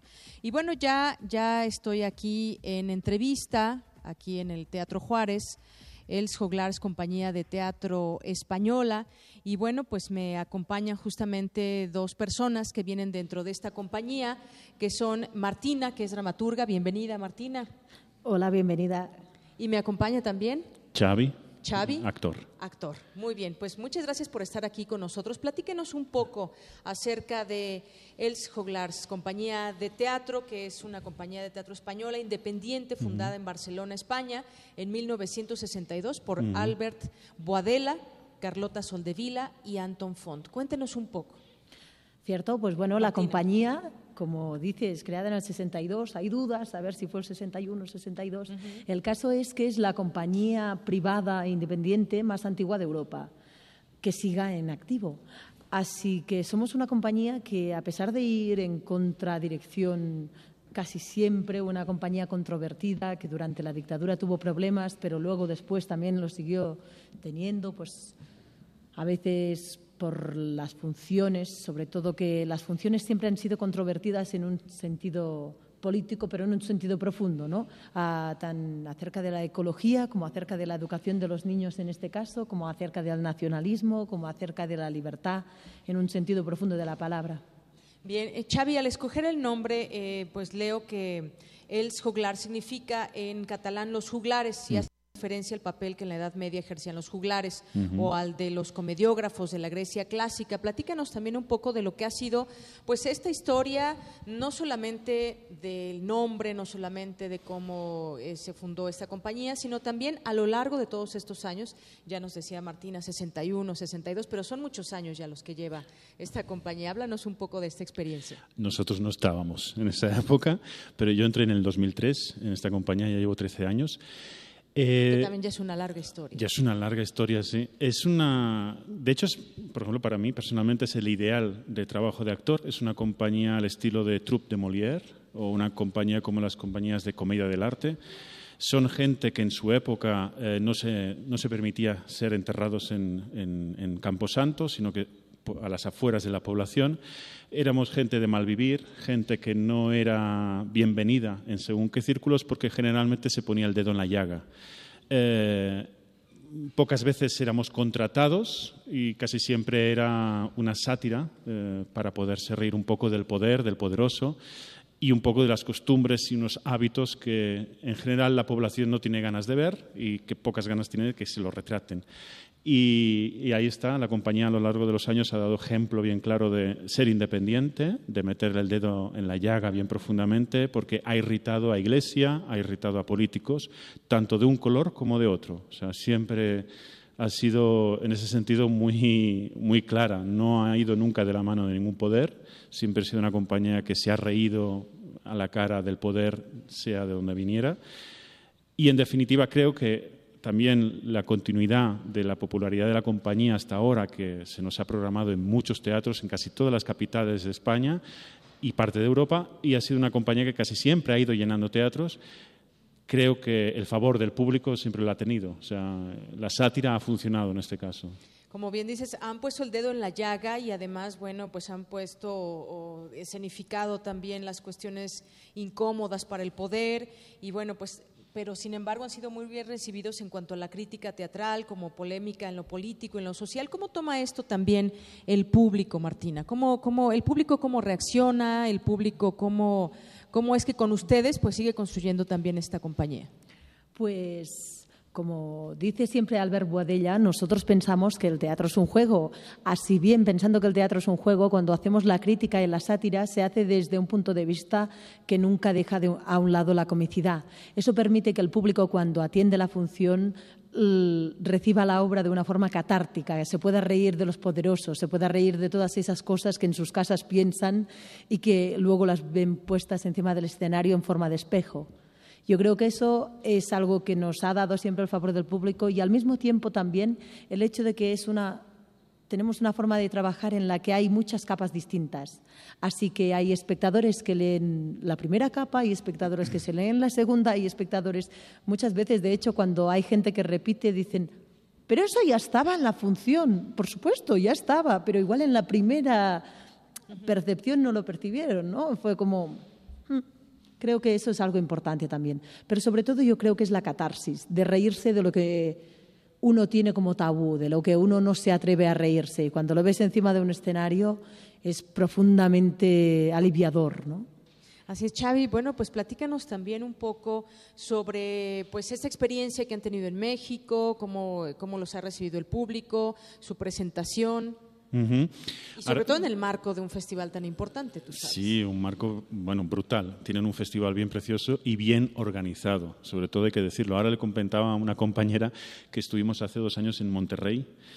No es por meterme con el Festival de Monterrey, pero el de Guanajuato yo creo que está mucho más completo y, he quedado sorprendido de la eficiencia de los técnicos, del personal del, del festival y tiene una ciudad preciosa, una gastronomía buenísima, me estoy engordando y, y que más, no sé, es, es un sitio para quedarse, más que para llegar y volverse, es para quedarse. Muy bien.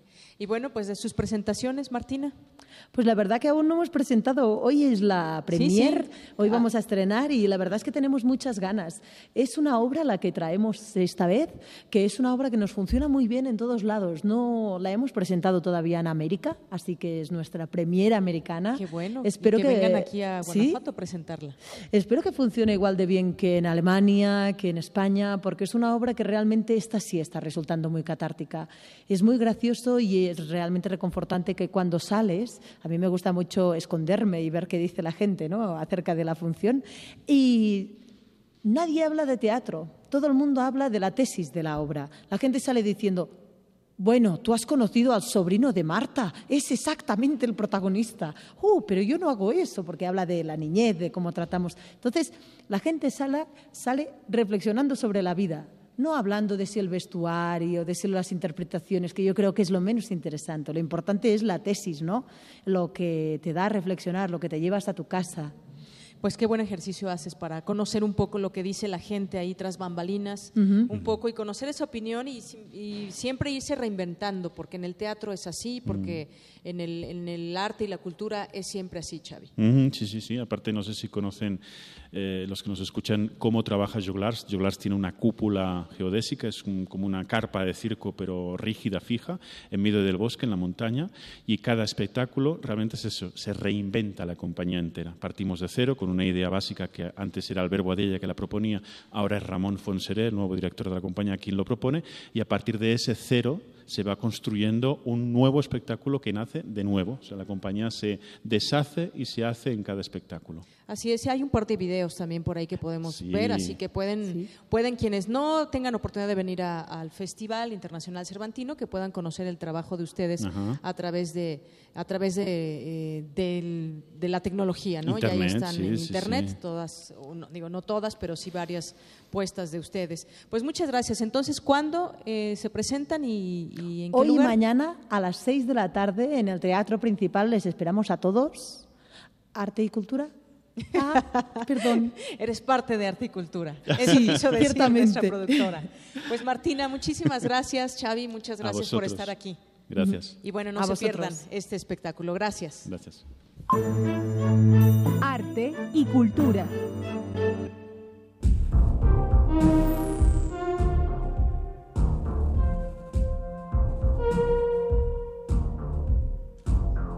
Exactamente, ya estamos en Arte y Cultura de Yanira. En este momento nos vamos a enlazar hasta Morelia con la maestra Dulce Wet para que nos cuente cómo va todo en el Festival de Música y Nuevas Tecnologías, Visiones Sonoras.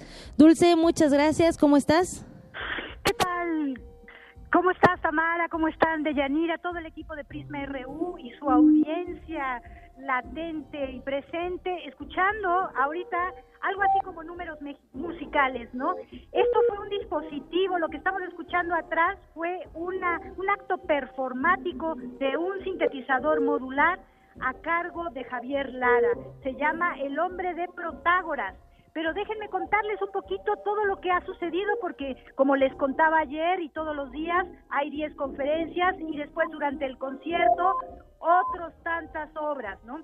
Y esa música va muy a cuento de la plática que tuvimos ayer llamada Números Musicales, que nos hizo un matemático, Augusto Henry López, mexicano, y que nos dijo, él, él no es músico, pero sin embargo con algoritmos diseña arreglos libres de repetición, encuentra números y calcula entonces con ellos por ejemplo, el, un número primo muy importante es el 89 y el piano tiene 88 teclas, entonces hizo un programa para interpretar la música. Eh, podría parecer música serial, era casi eso, pero como él no es músico sino matemático, no se dio cuenta. Después tuvimos una conferencia que se llama Conectiva a cargo de Luis García. Él nos habló de la transdisciplina, lo de, transdisciplinario, perdón la transdisciplina, cómo se rompe la perspectiva y puedes eh, tener procesos unitarios dentro de esa transdisciplina. ¿Cuáles son sus características? Que recurre al uso integrado de diversos lenguajes artísticos, que hay una dimensión performativa, colaborativa, hay un componente mediático, también es un acto social y tiene una gran complejidad por último, en las conferencias de ayer vimos con una argentina la profundidad y de la forma que usa el sonido. Ella hace duchas de sonido, tratando un poco de jugar con la idea del sonido y la luz como una práctica terapéutica. Después en la noche tuvimos un acto performático de Nicolás Bachowski, que se pone dispositivos y sensores de movimiento en su cuerpo y hace una performance moviéndose en el, en el escenario, en donde se traducen, decíamos ayer, eso se llama transducción de los sonidos a través de sus movimientos, ¿no? Con un software todos estos sonidos que estás oyendo tú también se pueden escuchar en el vestíbulo del auditorio del IIES, que como dijimos es el Instituto de Investigaciones en Ecología y Sustentabilidad. Muy bien, Dulce. de hecho, también se están escuchando aquí en Guanajuato, ¿eh? desde el Teatro Juárez, donde estamos transmitiendo. Te están escuchando y están escuchando lo que está pasando en Morelia. ¡Qué maravilla, ¿no? ¡Qué maravilla! Esto, esto es la tecnología como es la parte de la curaduría de este año. Claro. Y el acto que de Protágoras, de lo que vimos y estamos escuchando ahora, era un, un, acto performático muy lúcido también, porque cada una de las conexiones que tenía en sus aparatos, hace cuenta que era una máquina como de dos metros por dos metros, con miles de conexiones y poco a poco él integraba aspectos rítmicos, aspectos de eh, timbre, de distintas sonoridades y bueno, casi nos pone a bailar, eso te lo Muy bien, pues desde aquí, desde, desde Guanajuato Dulce, también vamos a bailar con esta tecnología y no tenemos más que agradecerte por la cobertura, cobertura realizada durante estos tres días desde Morelia para nuestros amigos aquí en Guanajuato y también para los del DF y los que nos escuchan en el interior también. Pues los agradecidos yo creo que son todos estos músicos que están fascinados verdaderamente de la hospitalidad. Este festival también tiene las características de que es un festival muy bien organizado y ahora lo que yo pienso es que no podemos tener el don de la ubicuidad, no solo por los festivales que se están llevando ustedes en el Cervantino, en la Ciudad de México sabemos que tenemos el Foro de Música Nueva hasta el 16 también de octubre. Y aquí hoy mismo empieza el CIME que les contaba, el Congreso Internacional de Música Electroacústica con siete países, y entonces la mitad de los estudiantes estarán en las conferencias de la tarde y los otros nos iremos a otro instituto dentro de este campus Morelia de la UNAM Perfecto, a escuchar todas estas obras internacionales que se presentarán en concierto. Muy bien, pues muchísimas gracias por la cobertura y si me lo permites voy a pasar los micrófonos al, al exterior de aquí del Teatro Juárez a Cindy Pérez Ramírez. Cindy, adelante, ¿qué nos tienes? Seguimos aquí en el Teatro Juárez platicando con los asistentes a esta cuadragésimo cuarta edición del Festival Internacional Cervantino. Además, nos hemos dado la oportunidad de recorrer sus calles, una de ellas con muchos colores, y me refiero al Rincón del Arte, donde encontramos a la señora Irma Telles. Ella es artesana. Muy buenas tardes. Buenas tardes. Eh, les platico que la señora Telles lleva 25 años dedicándose a esta actividad tradicional y queremos preguntarle cómo es esta artesanía que usted realiza. Pues nosotros elaboramos es collares de Shakira, pulseras y, muchas cosas más que nosotros este, hacemos, como por ejemplo mal, manteles, un mantel bordado, mantel bordado a mano, eh, papel amate, que es lo que mi papá antes daba clases cuando nosotros llegamos aquí. Y hasta la fecha, pues este, lo seguimos trabajando. Dígame, ¿cuánto es lo que invierten ustedes de tiempo en estas artesanías? ¿Cuánto tiempo les lleva hacer un collar, por ejemplo? Es dependiendo la pieza.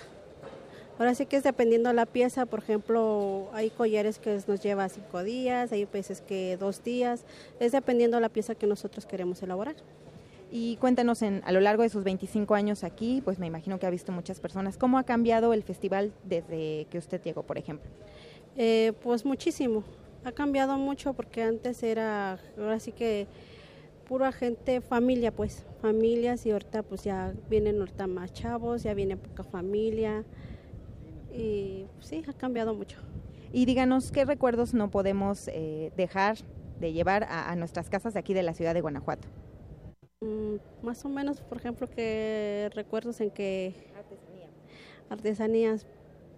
Pues aquí lo que más se conoce son las ranas, las momias, es lo que veo que se llevan más.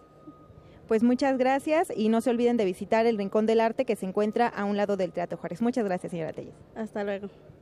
Y les platico que también ayer asistimos a una actividad pública en la Plaza de San Fernando. Vamos a escuchar lo que tenemos preparado.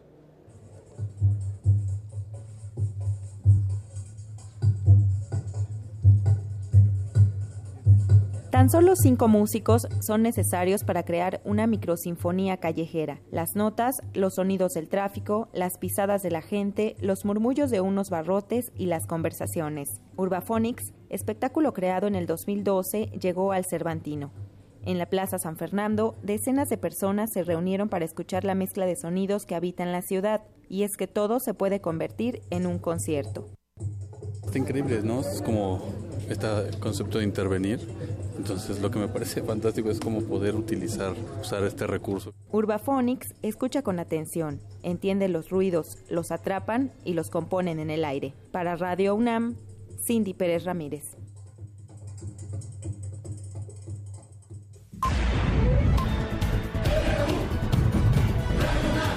Prisma RU.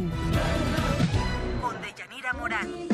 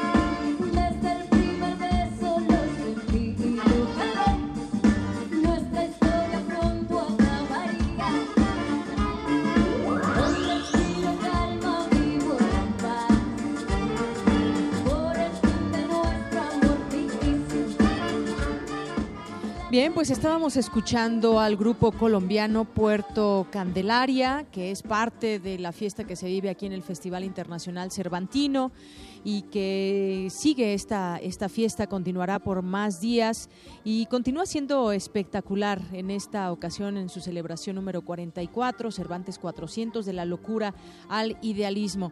En la música, en la ópera, en el teatro, pues hay de todo un poco para seguir conociendo la obra de Cervantes. Y bueno, también... Eh, pues en la música, en la música justamente quiero hablarles del cuarteto solar que se va a presentar en próximos días. Se trata de crear en el momento mismo de la ejecución, de apostarle a la improvisación, un elemento clave del jazz que requiere atención y diálogo entre los músicos. Es ahí donde radica el secreto del cuarteto solar, en la manera de hacer dialogar el contrabajo, el violín, el piano y la batería para generar otra conversación. Pero ahora con el público. Y para hablarnos del Cuarteto Solar me acompaña hoy aquí en esta tarde Adalberto Tobar, que es director y pianista de este cuarteto, Cuarteto Solar. Bienvenido, Adalberto. Muchísimas gracias por la invitación a toda la gente de Radio UNAM, a ustedes al Festival Cervantino y pues es un placer aquí poder hablar sobre el proyecto que vamos a presentar en este festival. Muy bien, pues platícanos justamente de este, de este proyecto, de qué se trata, qué, qué podremos escuchar en los próximos días. Pues fíjate que eh, estoy muy contento por obvias razones, por, porque es posible estar en un marco como, como el Festival Internacional Cervantino, presentando un proyecto que básicamente eh, está conformado por muchísima improvisación libre. Realmente eh, nos enmarcan porque tenemos que, tenemos que ser enmarcados dentro del género del jazz, pero hay elementos que van desde las músicas de vanguardia del siglo XX, eh, hasta elementos sí propios del blues, del jazz, aunque todo hecho de una manera muy conceptual, muy abstracta, y donde sí favorecemos siempre los elementos de la improvisación, eh, pero más que la improvisación nos gusta llamarlo como de la composición en tiempo real. O sea, es decir, todo nuestro trabajo, toda nuestra exploración, toda nuestra búsqueda se basa en lograr como cuarteto, como ensamble, poder componer algo coherente, algo interesante, algo que transmita un mensaje, pero en el momento. Entonces, eh, creo que para el público es muy atractivo porque se vuelven parte del proceso creador, lejos del escritorio y sobre el escenario. ¿Y cómo ha sido, cuéntame, este, estos años? Sé que se formaron en el 2010 y bueno, han tenido distintas presentaciones. Esta será una quizás de las más importantes. ¿Cómo, cómo les ha ido en, también en recibimiento con el público? Pues fíjate que nos ha ido bastante bien. Afortunadamente ya tenemos seis años de trayectoria, de trayectoria que eh, parecen muchos, pero en el arte no son tantos. Seis años realmente somos un grupo joven, de reciente creación. este, pero ya es nuestra tercera participación en el Festival Cervantino. Y como lo es desde la primera, siempre este foro es, es este, muy atractivo para nosotros, para el público, por la es un gran reto, que tiene. Exactamente, es un reto. Y además Déjame comentar que siempre lo hemos usado para, eh, para exponer estrenos de nuestra propia música. siempre venimos al a este festival estrenando algún programa. Entonces, eh, eh, este, en esta ocasión será así. En esta ocasión es así y además nos brinda un termómetro para, para, lo, para el tipo de recibimiento que vamos a tener en otros foros porque el público de este festival es muy exigente porque sabe de lo, de lo que es. Entonces, es un gran reto y afortunadamente en las dos ediciones anteriores nos han recibido muy bien y, hemos podido con confianza llevar los programas a otros, otros foros. Así es. Y qué bueno, bueno, ya, ¿cuándo, ¿cuándo es que se van a presentar y en dónde? Nosotros estamos el 19 de octubre, miércoles 19 de octubre, a las 11.30 de la noche en el Trasnoche, que es lo que es la explanada de, del Teatro Cervantes aquí en la ciudad de Guanajuato Capital. Muy bien, hablabas de, justamente la improvisación que hay a la hora de tocar, pese a que, bueno, pues ahí tienen ustedes muchos ensayos y se comunican y demás, pero a la hora de estar en el escenario, todo puede pasar. Sí, de hecho, en el, a la hora de estar en el escenario, todo puede pasar y eso es lo, lo, interesante.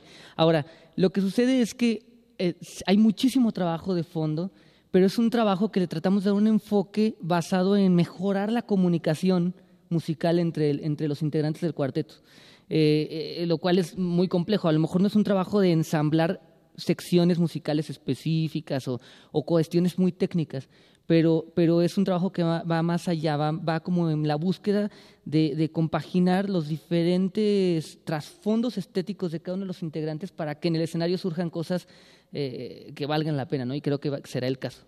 Y me imagino que has de ser un director bastante exigente y poder coordinar todos estos sonidos con el violín, el piano, la batería, el contrabajo. Pues fíjate que sí soy exigente, pero, pero afortunadamente eh, tengo la fortuna de trabajar con gente que, que, se exige, creo, mucho más a ellos mismos de lo que yo puedo exigirles. Entonces, ese es el ingrediente fundamental, el, trabajar, el tener gente que, que, que funcione como cohesión, ¿no? como, como ente creativo ¿no? en su totalidad. Entonces eso me permite no ser tan exigente con ellos. Muy bien. Bueno, pues qué gusto platicar contigo, que nos comentes un poco de lo que es este cuarteto solar, de lo que podremos escuchar en el escenario y que, pues sobre todo, la gente seguramente los va a recibir muy bien. Es un, decíamos, es un gran eh, momento y además un gran escenario para que ustedes se puedan presentar, darse a conocer y que pues puedan estar en otros festivales, eh, regresar aquí también. Y bueno, pues eso es parte de, como decías, del arte que que, va dejando huella y que son un grupo joven, pero que esperemos que tengan larga vida. Sí, muchísimas gracias. Y la verdad es que eh, este festival nos ha ayudado muchísimo en todos los sentidos. Hemos, a partir de aquí, estado en Cartagena de Indias, en Colombia, en este eh, eh, en, en, la Ciudad de México también ya hemos estado varias veces, vamos al Festival de Octubre en Baja California, entonces hemos estado muy activos y mucho es también gracias a las posibilidades que brinda de exposición este festival, del cual eh, esperamos hacernos constantes invitados. Muy bien. Pues Adalberto, me ha dado muchísimo gusto platicar contigo, que nos comentes acerca de, de, lo que es este cuarteto. Adalberto Tobar, director y pianista de Cuarteto Solar. Y si te parece bien, pues nos vamos a despedir con la sexta pieza de la suite para cuarteto de jazz. Muchísimas gracias. Muchas gracias, Radio UNAM, por la invitación.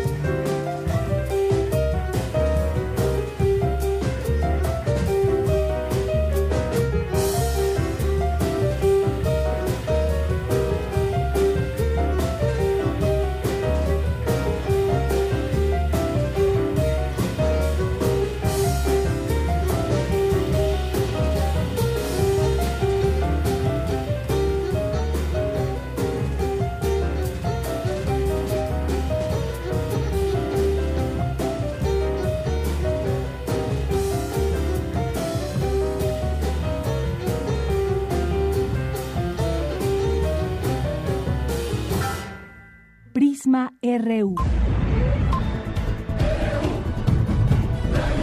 Un programa con visión universitaria para el mundo. Bien, pues estamos aquí en Prisma RU voy a platicar un poco de la Gran Chapelle. El ensamble hispano de música antigua y el conjunto coral Shola Antigua ejecutarán un requiem construido para Cervantes. El evento se llevará a cabo eh, mañana, mañana 8 de octubre a las 17 horas en la Basílica Colegiata de Nuestra Señora de Guanajuato. El requiem estará precedido por una procesión fúnebre que recorrerá algunas calles de Guanajuato. Este requiem será un evento central en la programación de esta edición 44 del Festival Internacional Cervantino. Para platicarnos de ello, ya tengo a Albert Recancés, a quien le doy la bienvenida y aquí en este espacio de Prisma RU. Buenas tardes, Albert. Hola, muy buenas tardes. Pues cuéntanos un poco de este evento, ya decía yo, central que pues mañana disfrutarán miles de personas. Pues bueno, es un, un concierto que va a ser único, porque en realidad lo que vamos a hacer es interpretar un oficio de difuntos, una misa de requiem, eh, tal como se oficiaba en el siglo XVII, en tiempos de don Miguel de Cervantes, a principios de, del siglo XVII. sabemos que este año eh, como, mm, celebramos esa muerte ¿no? del, gran escritor de nuestras letras hispanas, y entonces es un homenaje eh, teniendo en cuenta que él en vida no pudo tener un, oficio de difuntos eh, como un gran personaje, porque como todos o muchos de nuestros oyentes saben, eh, fue un escritor que murió desgraciadamente eh, muy pobre. pero creo que va a ser el menor, el, el, el, mejor de los homenajes, perdón, para poder acompañar a don Miguel a un reposo feliz y rodeado de arte, de, música, que, sabemos que él también le apasionaba. Así es. Y bueno, es que desde 2010 y desde 2007 la Gran Chapelle está dirigida justamente eh, por usted, musicólogo, ejecutante de música antigua, y que esto pues nos da pie, nos da pauta para imaginar lo que podremos mañana escuchar, de lo cual nos habla usted un poco, y que yo decía, van a disfrutar muchas personas y conocerlo y escuchar esto en vivo será maravilloso. ¿Cómo ha sido esta estancia aquí en el Festival Internacional Cervantino?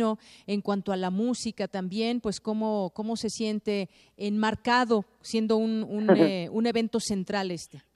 Bueno, pues para, para la Gran Chapelle y para mí mismo, eh, lógicamente es un grandísimo honor el poder participar en uno de los festivales más importantes de América Latina y de todo el mundo.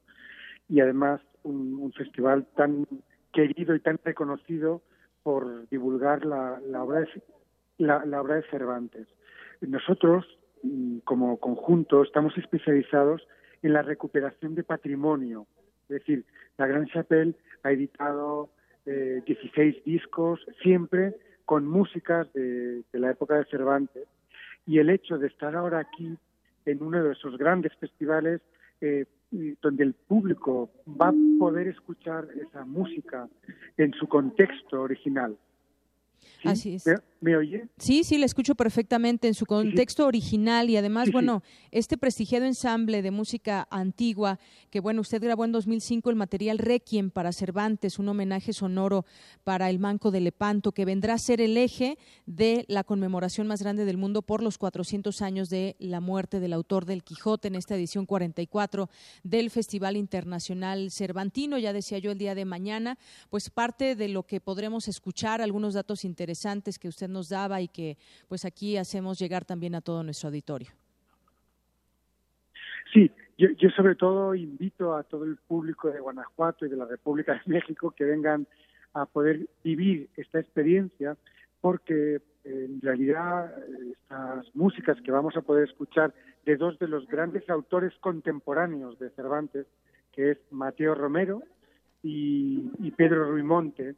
Mateo Romero, piensen ustedes, que era el maestro de capilla del rey de España, de Felipe III, y fue uno de los grandes músicos europeos que estuvo activo en, ese siglo XVII. Pues bien, lo que van a poder escuchar es una reconstrucción de esa misa con las secciones eh, litúrgicas, con todo, por supuesto, en lengua latina y con la ayuda inestimable de este grupo también muy reconocido que es la Escola Antigua que, realiza el, canto llano.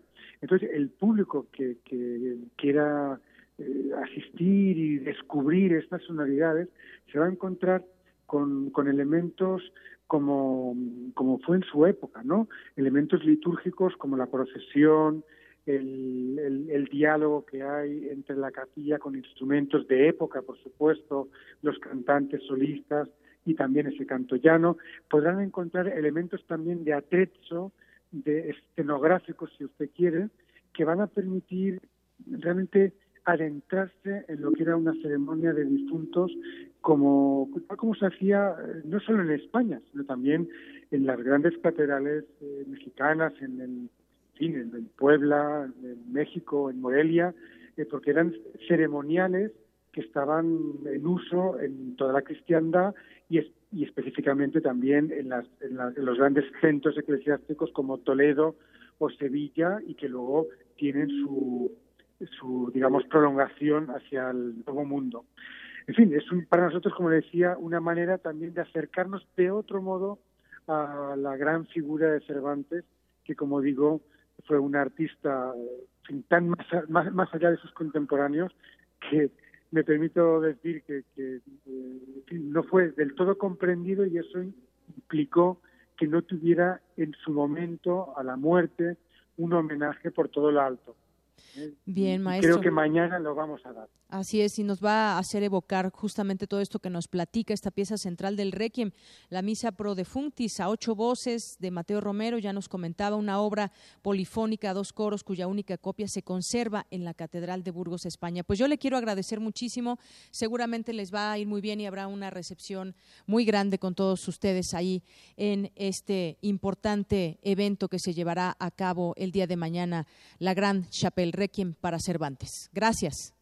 Muchas gracias y permítame sobre todo eh, insistir en, el lugar del concierto, que me ha parecido que, comentaba que era la Basílica. Eh, el, concierto es en el Templo de la Compañía. En el Templo de la Compañía. Templo de la Compañía en, Guanajuato. Y, exacto. Y en fin, y soy yo una vez más el que le agradezco su interés y esperando verles a todos mañana. Muy Muchísimas bien. gracias. Gracias a usted. Hasta luego, maestro. Adiós maestro Albert Recancés, la Gran Chapelle Requiem para Cervantes.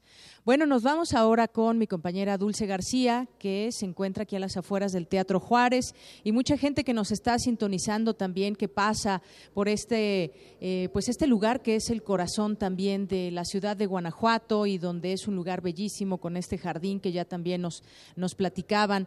Y bueno, pues saludos a toda la gente que está pasando y que nos está sintonizando. Dulce, buenas tardes.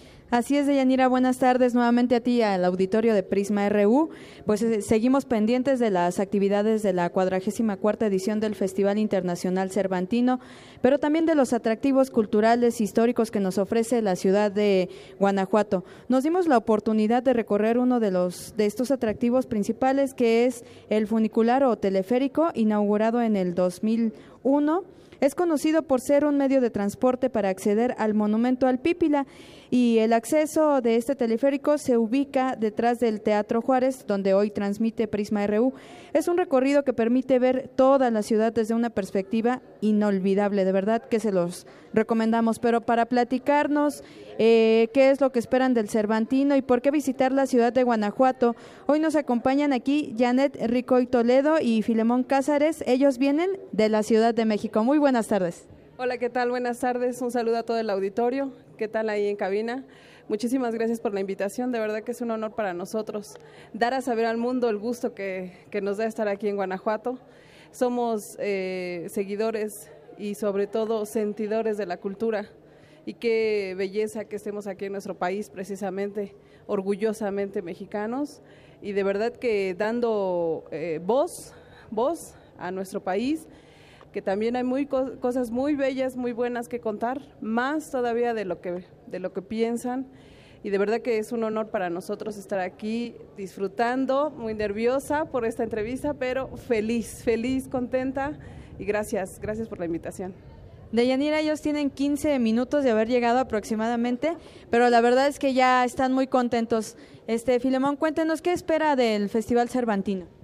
No, pues en esos 15 minutos de breves de nuestro arribo, esperamos pues, pues, todo, empaparnos, solazarnos de todos los, y, sobre todo enamorarnos de Guanajuato.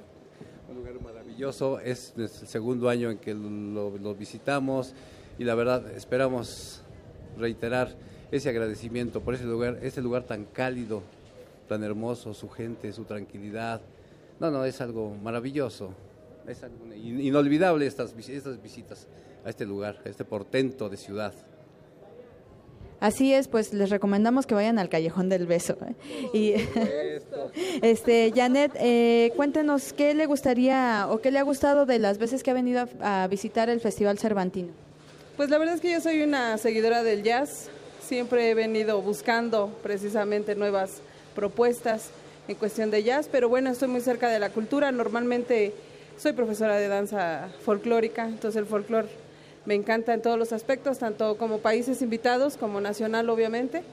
Pero la verdad es que eh, la cultura en sí, la música, ahorita acabo de ver una imagen aquí de un saxofón tan clásico y tan hermoso que me acabo de sorprender entonces la verdad es que no, no dejamos de sorprendernos. Cada día, cada cuestión es nueva y digna de vivirse.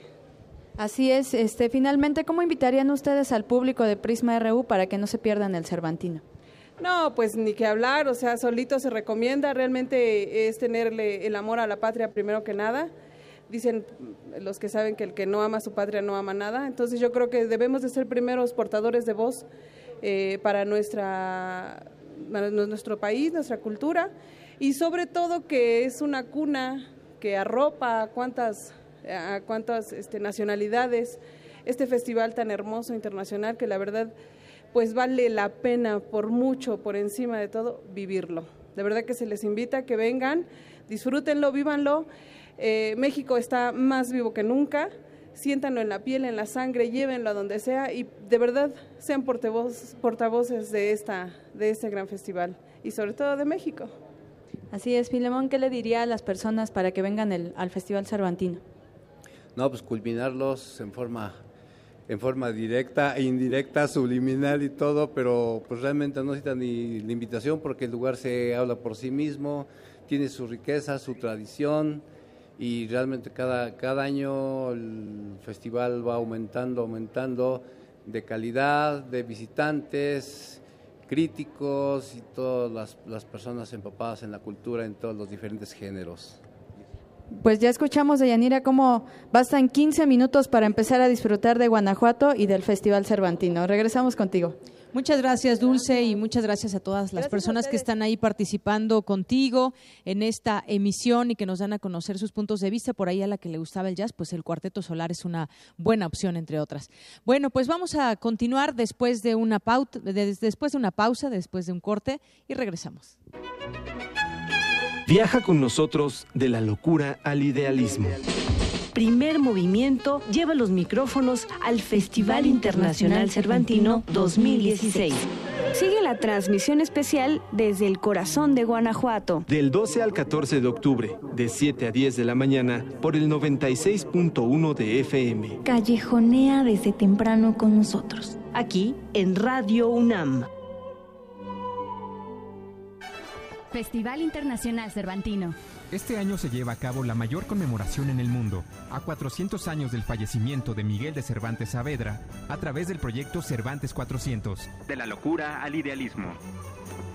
España y Jalisco, invitados de honor. Del 2 al 23 de octubre, disfruta lo mejor del arte y la cultura en Guanajuato y sigue nuestras transmisiones. Visita www.gov.mx Diagonal Cultura. Secretaría de Cultura, Gobierno de la República. Prisma RU. Con Deyanira Morán. Arte y cultura.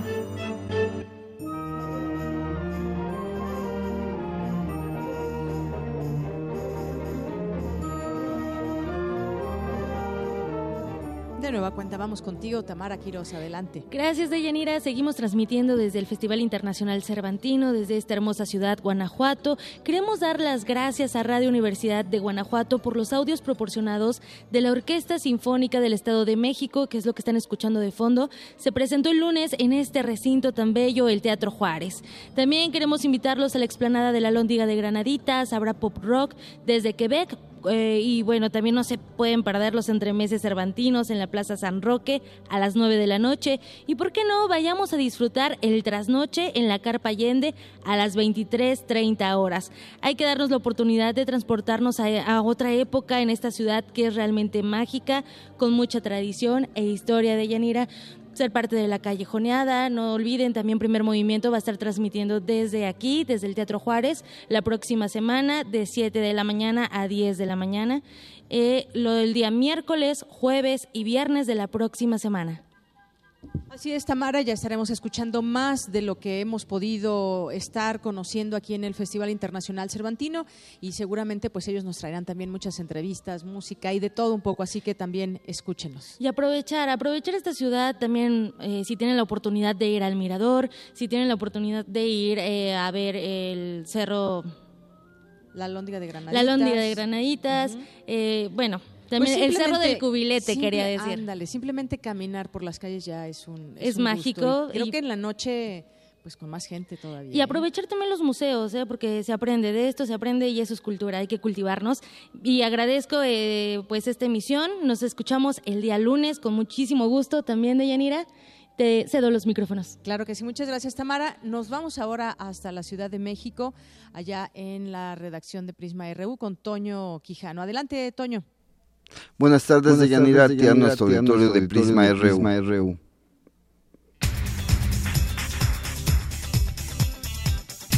Información, aquí la información. En Michoacán, 16, 16 personas fueron detenidas en el primer día de despliegue de alrededor de mil elementos de fuerzas federales y estatales en Tierra Caliente, elementos del Ejército, la Marina, de la Secretaría de Seguridad Pública, así como de la Procuraduría Estatal, fueron movilizados al municipio de Buenavista, donde el pasado 4 de octubre fueron ejecutados cuatro jóvenes evangelizadores.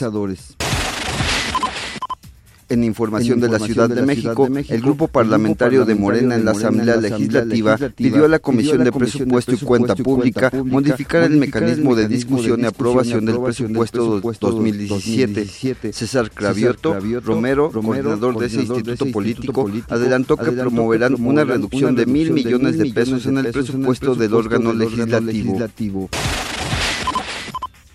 La Procura- Procuraduría Capitalina investiga el caso de una mujer presuntamente golpeada en el bosque de Tlalpan el pasado 5 de octubre. Por lo pronto, el área de atención a víctimas brinda apoyo psicológico y legal a la joven, así como a su familia. Y en la información internacional, John Kerry, secretario de Estado de Estados Unidos, felicitó al presidente de Colombia, Juan Manuel Santos, por el Premio Nobel de la Paz. Kerry confió que el proceso sea exitoso tras el fracaso del acuerdo en el plebiscito del domingo pasado. Barack Obama advirtió que Matthew es todavía un huracán peligroso. El presidente de Estados Unidos pidió a la población en las áreas afectadas seguir las indicaciones de las autoridades locales. Hasta ahora, el número de muertos por el paso de Matthew sobre Haití ascendió a ocho- a 842, de acuerdo con cifras de las autoridades locales. Hasta aquí mi reporte de Yanira.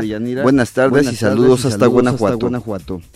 Gracias, gracias, Toño Quijano, que está ahí en las instalaciones de Radio UNAM, en la redacción, en la cabina de Radio Universidad. Y bueno, pues nos vamos ahora a platicar un poco con Oscar Peralta, que ha hecho pues eh, bastantes recorridos a pie aquí en Guanajuato y que nos ha estado trayendo algunas estampas sonoras de lo que sucede aquí en las calles de Guanajuato. ¿Qué tal? Te saludo antes que nada, Oscar. Buenas tardes. Hola, Deyanira. Buenas tardes. No habíamos tenido la oportunidad de estar al aire, pero hemos estado escuchando cosas eh, de lo que hemos encontrado en las calles. Espero que a la gente les, les haya gustado y les haya llevado Guanajuato hasta sus oídos. Y vamos a poner un poco más. A- hace un momento escuchamos a Puerto Candelaria, una banda colombiana de música fusión que se presentó en la Lóndiga, en la explanada de la Lóndiga el martes en- por la noche. A, a pesar de que estaba lloviendo, había mucha gente y logró como que la gente se prendiera, ¿no? Y vamos a escuchar una canción que se llama Fantasy. Y aquí queda con ustedes. Y yo me despido. Muchas gracias. Gracias a ti, Oscar. Bueno, ¿cómo estamos, mi gente? ¿Cómo está Guanajuato? Hay algo, hay algo que nos une íntimamente. Ustedes saben qué es, que nos une íntimamente México y Colombia. La cumbia.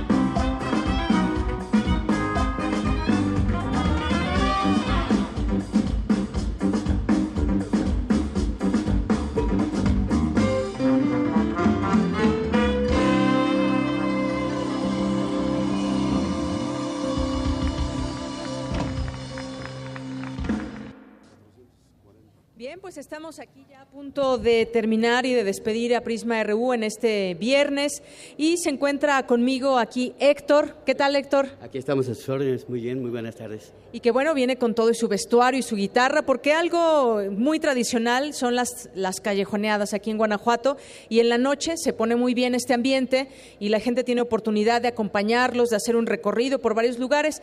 Héctor, cuéntanos un poco de la callejoneada, ¿desde cuándo estás eh, en ese tipo de eventos? En realidad desde joven, posiblemente unos 25 años y definitivamente ha sido parte de mi vida. Parte de tu vida y bueno, me imagino que has dejado huella en muchos eh, visitantes que vienen aquí. Platíquenos de qué se trata una callejoneada, cuál es la esencia, cuál es el espíritu de la callejoneada. La callejoneada es la manera más sencilla de conocer Guanajuato caminando, tal vez encontrando dentro de sus recónditos lugares momentos mágicos con música, con eh, situaciones cómicas que se dan dentro de la estudiantina y, por supuesto, con el ambiente que genera la gente es mejor conocer así también Guanajuato. Y bueno, yo sé que han ido cambiando a lo largo de los años algunas, algunas formas de llevar esta callejoneada, incluso me dicen que hay momentos en donde se puede dar el albur, se puede dar pues eh, ese ambiente también festivo que trae la gente cuando viene de otro lugar. Sí, por supuesto que sí. Lo que pasa es que definitivamente el ambiente a veces crece y se desborda, pero la intención definitivamente es capturar la magia, el romanticismo, todos los elementos que son propios especialmente de nuestro pueblo y que definitivamente se filtran en nosotros. Muy bien, bueno, pues han sido muchos años los que nos platicas, has estado en las callejoneadas. ¿Qué es lo que más te gusta de tu trabajo? Definitivamente compartir la música, ser parte del momento y vivir el día a día. Y me dicen que también una parte importante y casi última del recorrido es en el famoso callejón del beso. qué, qué sucede en ese callejón ya entrada la noche y con toda esta fiesta encima y la música y las ganas de seguir pues estando contentos aquí en Guanajuato? Muy posiblemente sea el lugar más eh, idóneo para llevar a cabo un romanticismo o para llevar a concretarlo, porque hay familias que llegan con la intención de compartir, pero también hay parejas que llegan con la intención de todavía sentirse más allegados, de ser precisamente parte de un momento muy legendario y muy romántico. Muy bien, muchas gracias. Bueno, pues ya hemos llegado prácticamente al final de esta emisión. Agradecemos a todo este equipo que ha venido aquí y vamos a despedirnos justamente con una canción que nos va a interpretar. Con eso vamos a despedir y cerrar esta emisión. Gracias a todo este equipo. Yo soy de Yanira Morán y vamos, vamos a escuchar un poco de lo que podemos escuchar en una callejoneada con Héctor. Claro que sí, y esto dice más o menos así. Entre sierras y montañas y bajo de un cielo azul, como en una inmensa hamaca bañada por el sol, está mi tierra, tierra de mis amores, tierra bendita tierra que me vio nacer.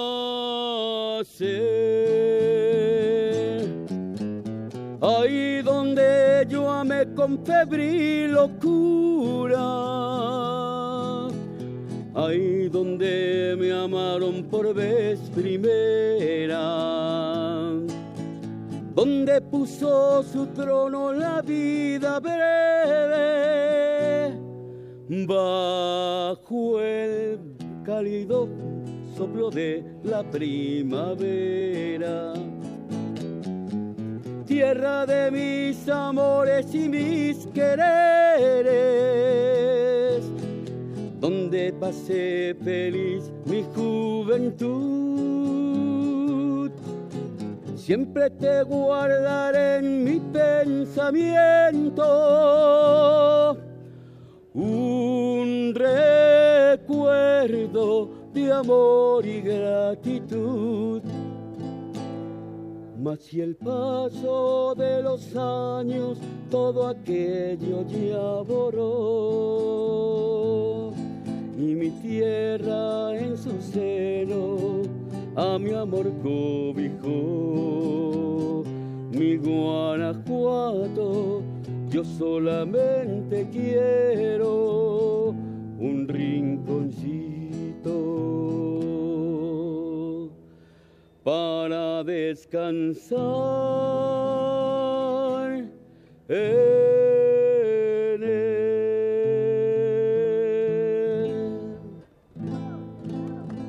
Muchas gracias, don Héctor, por traernos esta música aquí, que la podemos escuchar todas las noches aquí en Guanajuato y pues se lo llevamos también al auditorio de Prisma RU de Radio UNAM. Pues gracias a todos, gracias a todo este gran equipo y sobre todo gracias por su sintonía. Yo me despido y los escuchamos el próximo lunes en punto de la una. Gracias, buenas tardes.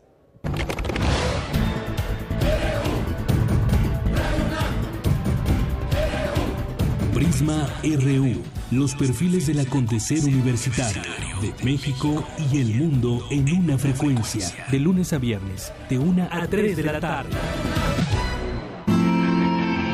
Radio UNAM, clásicamente informativa.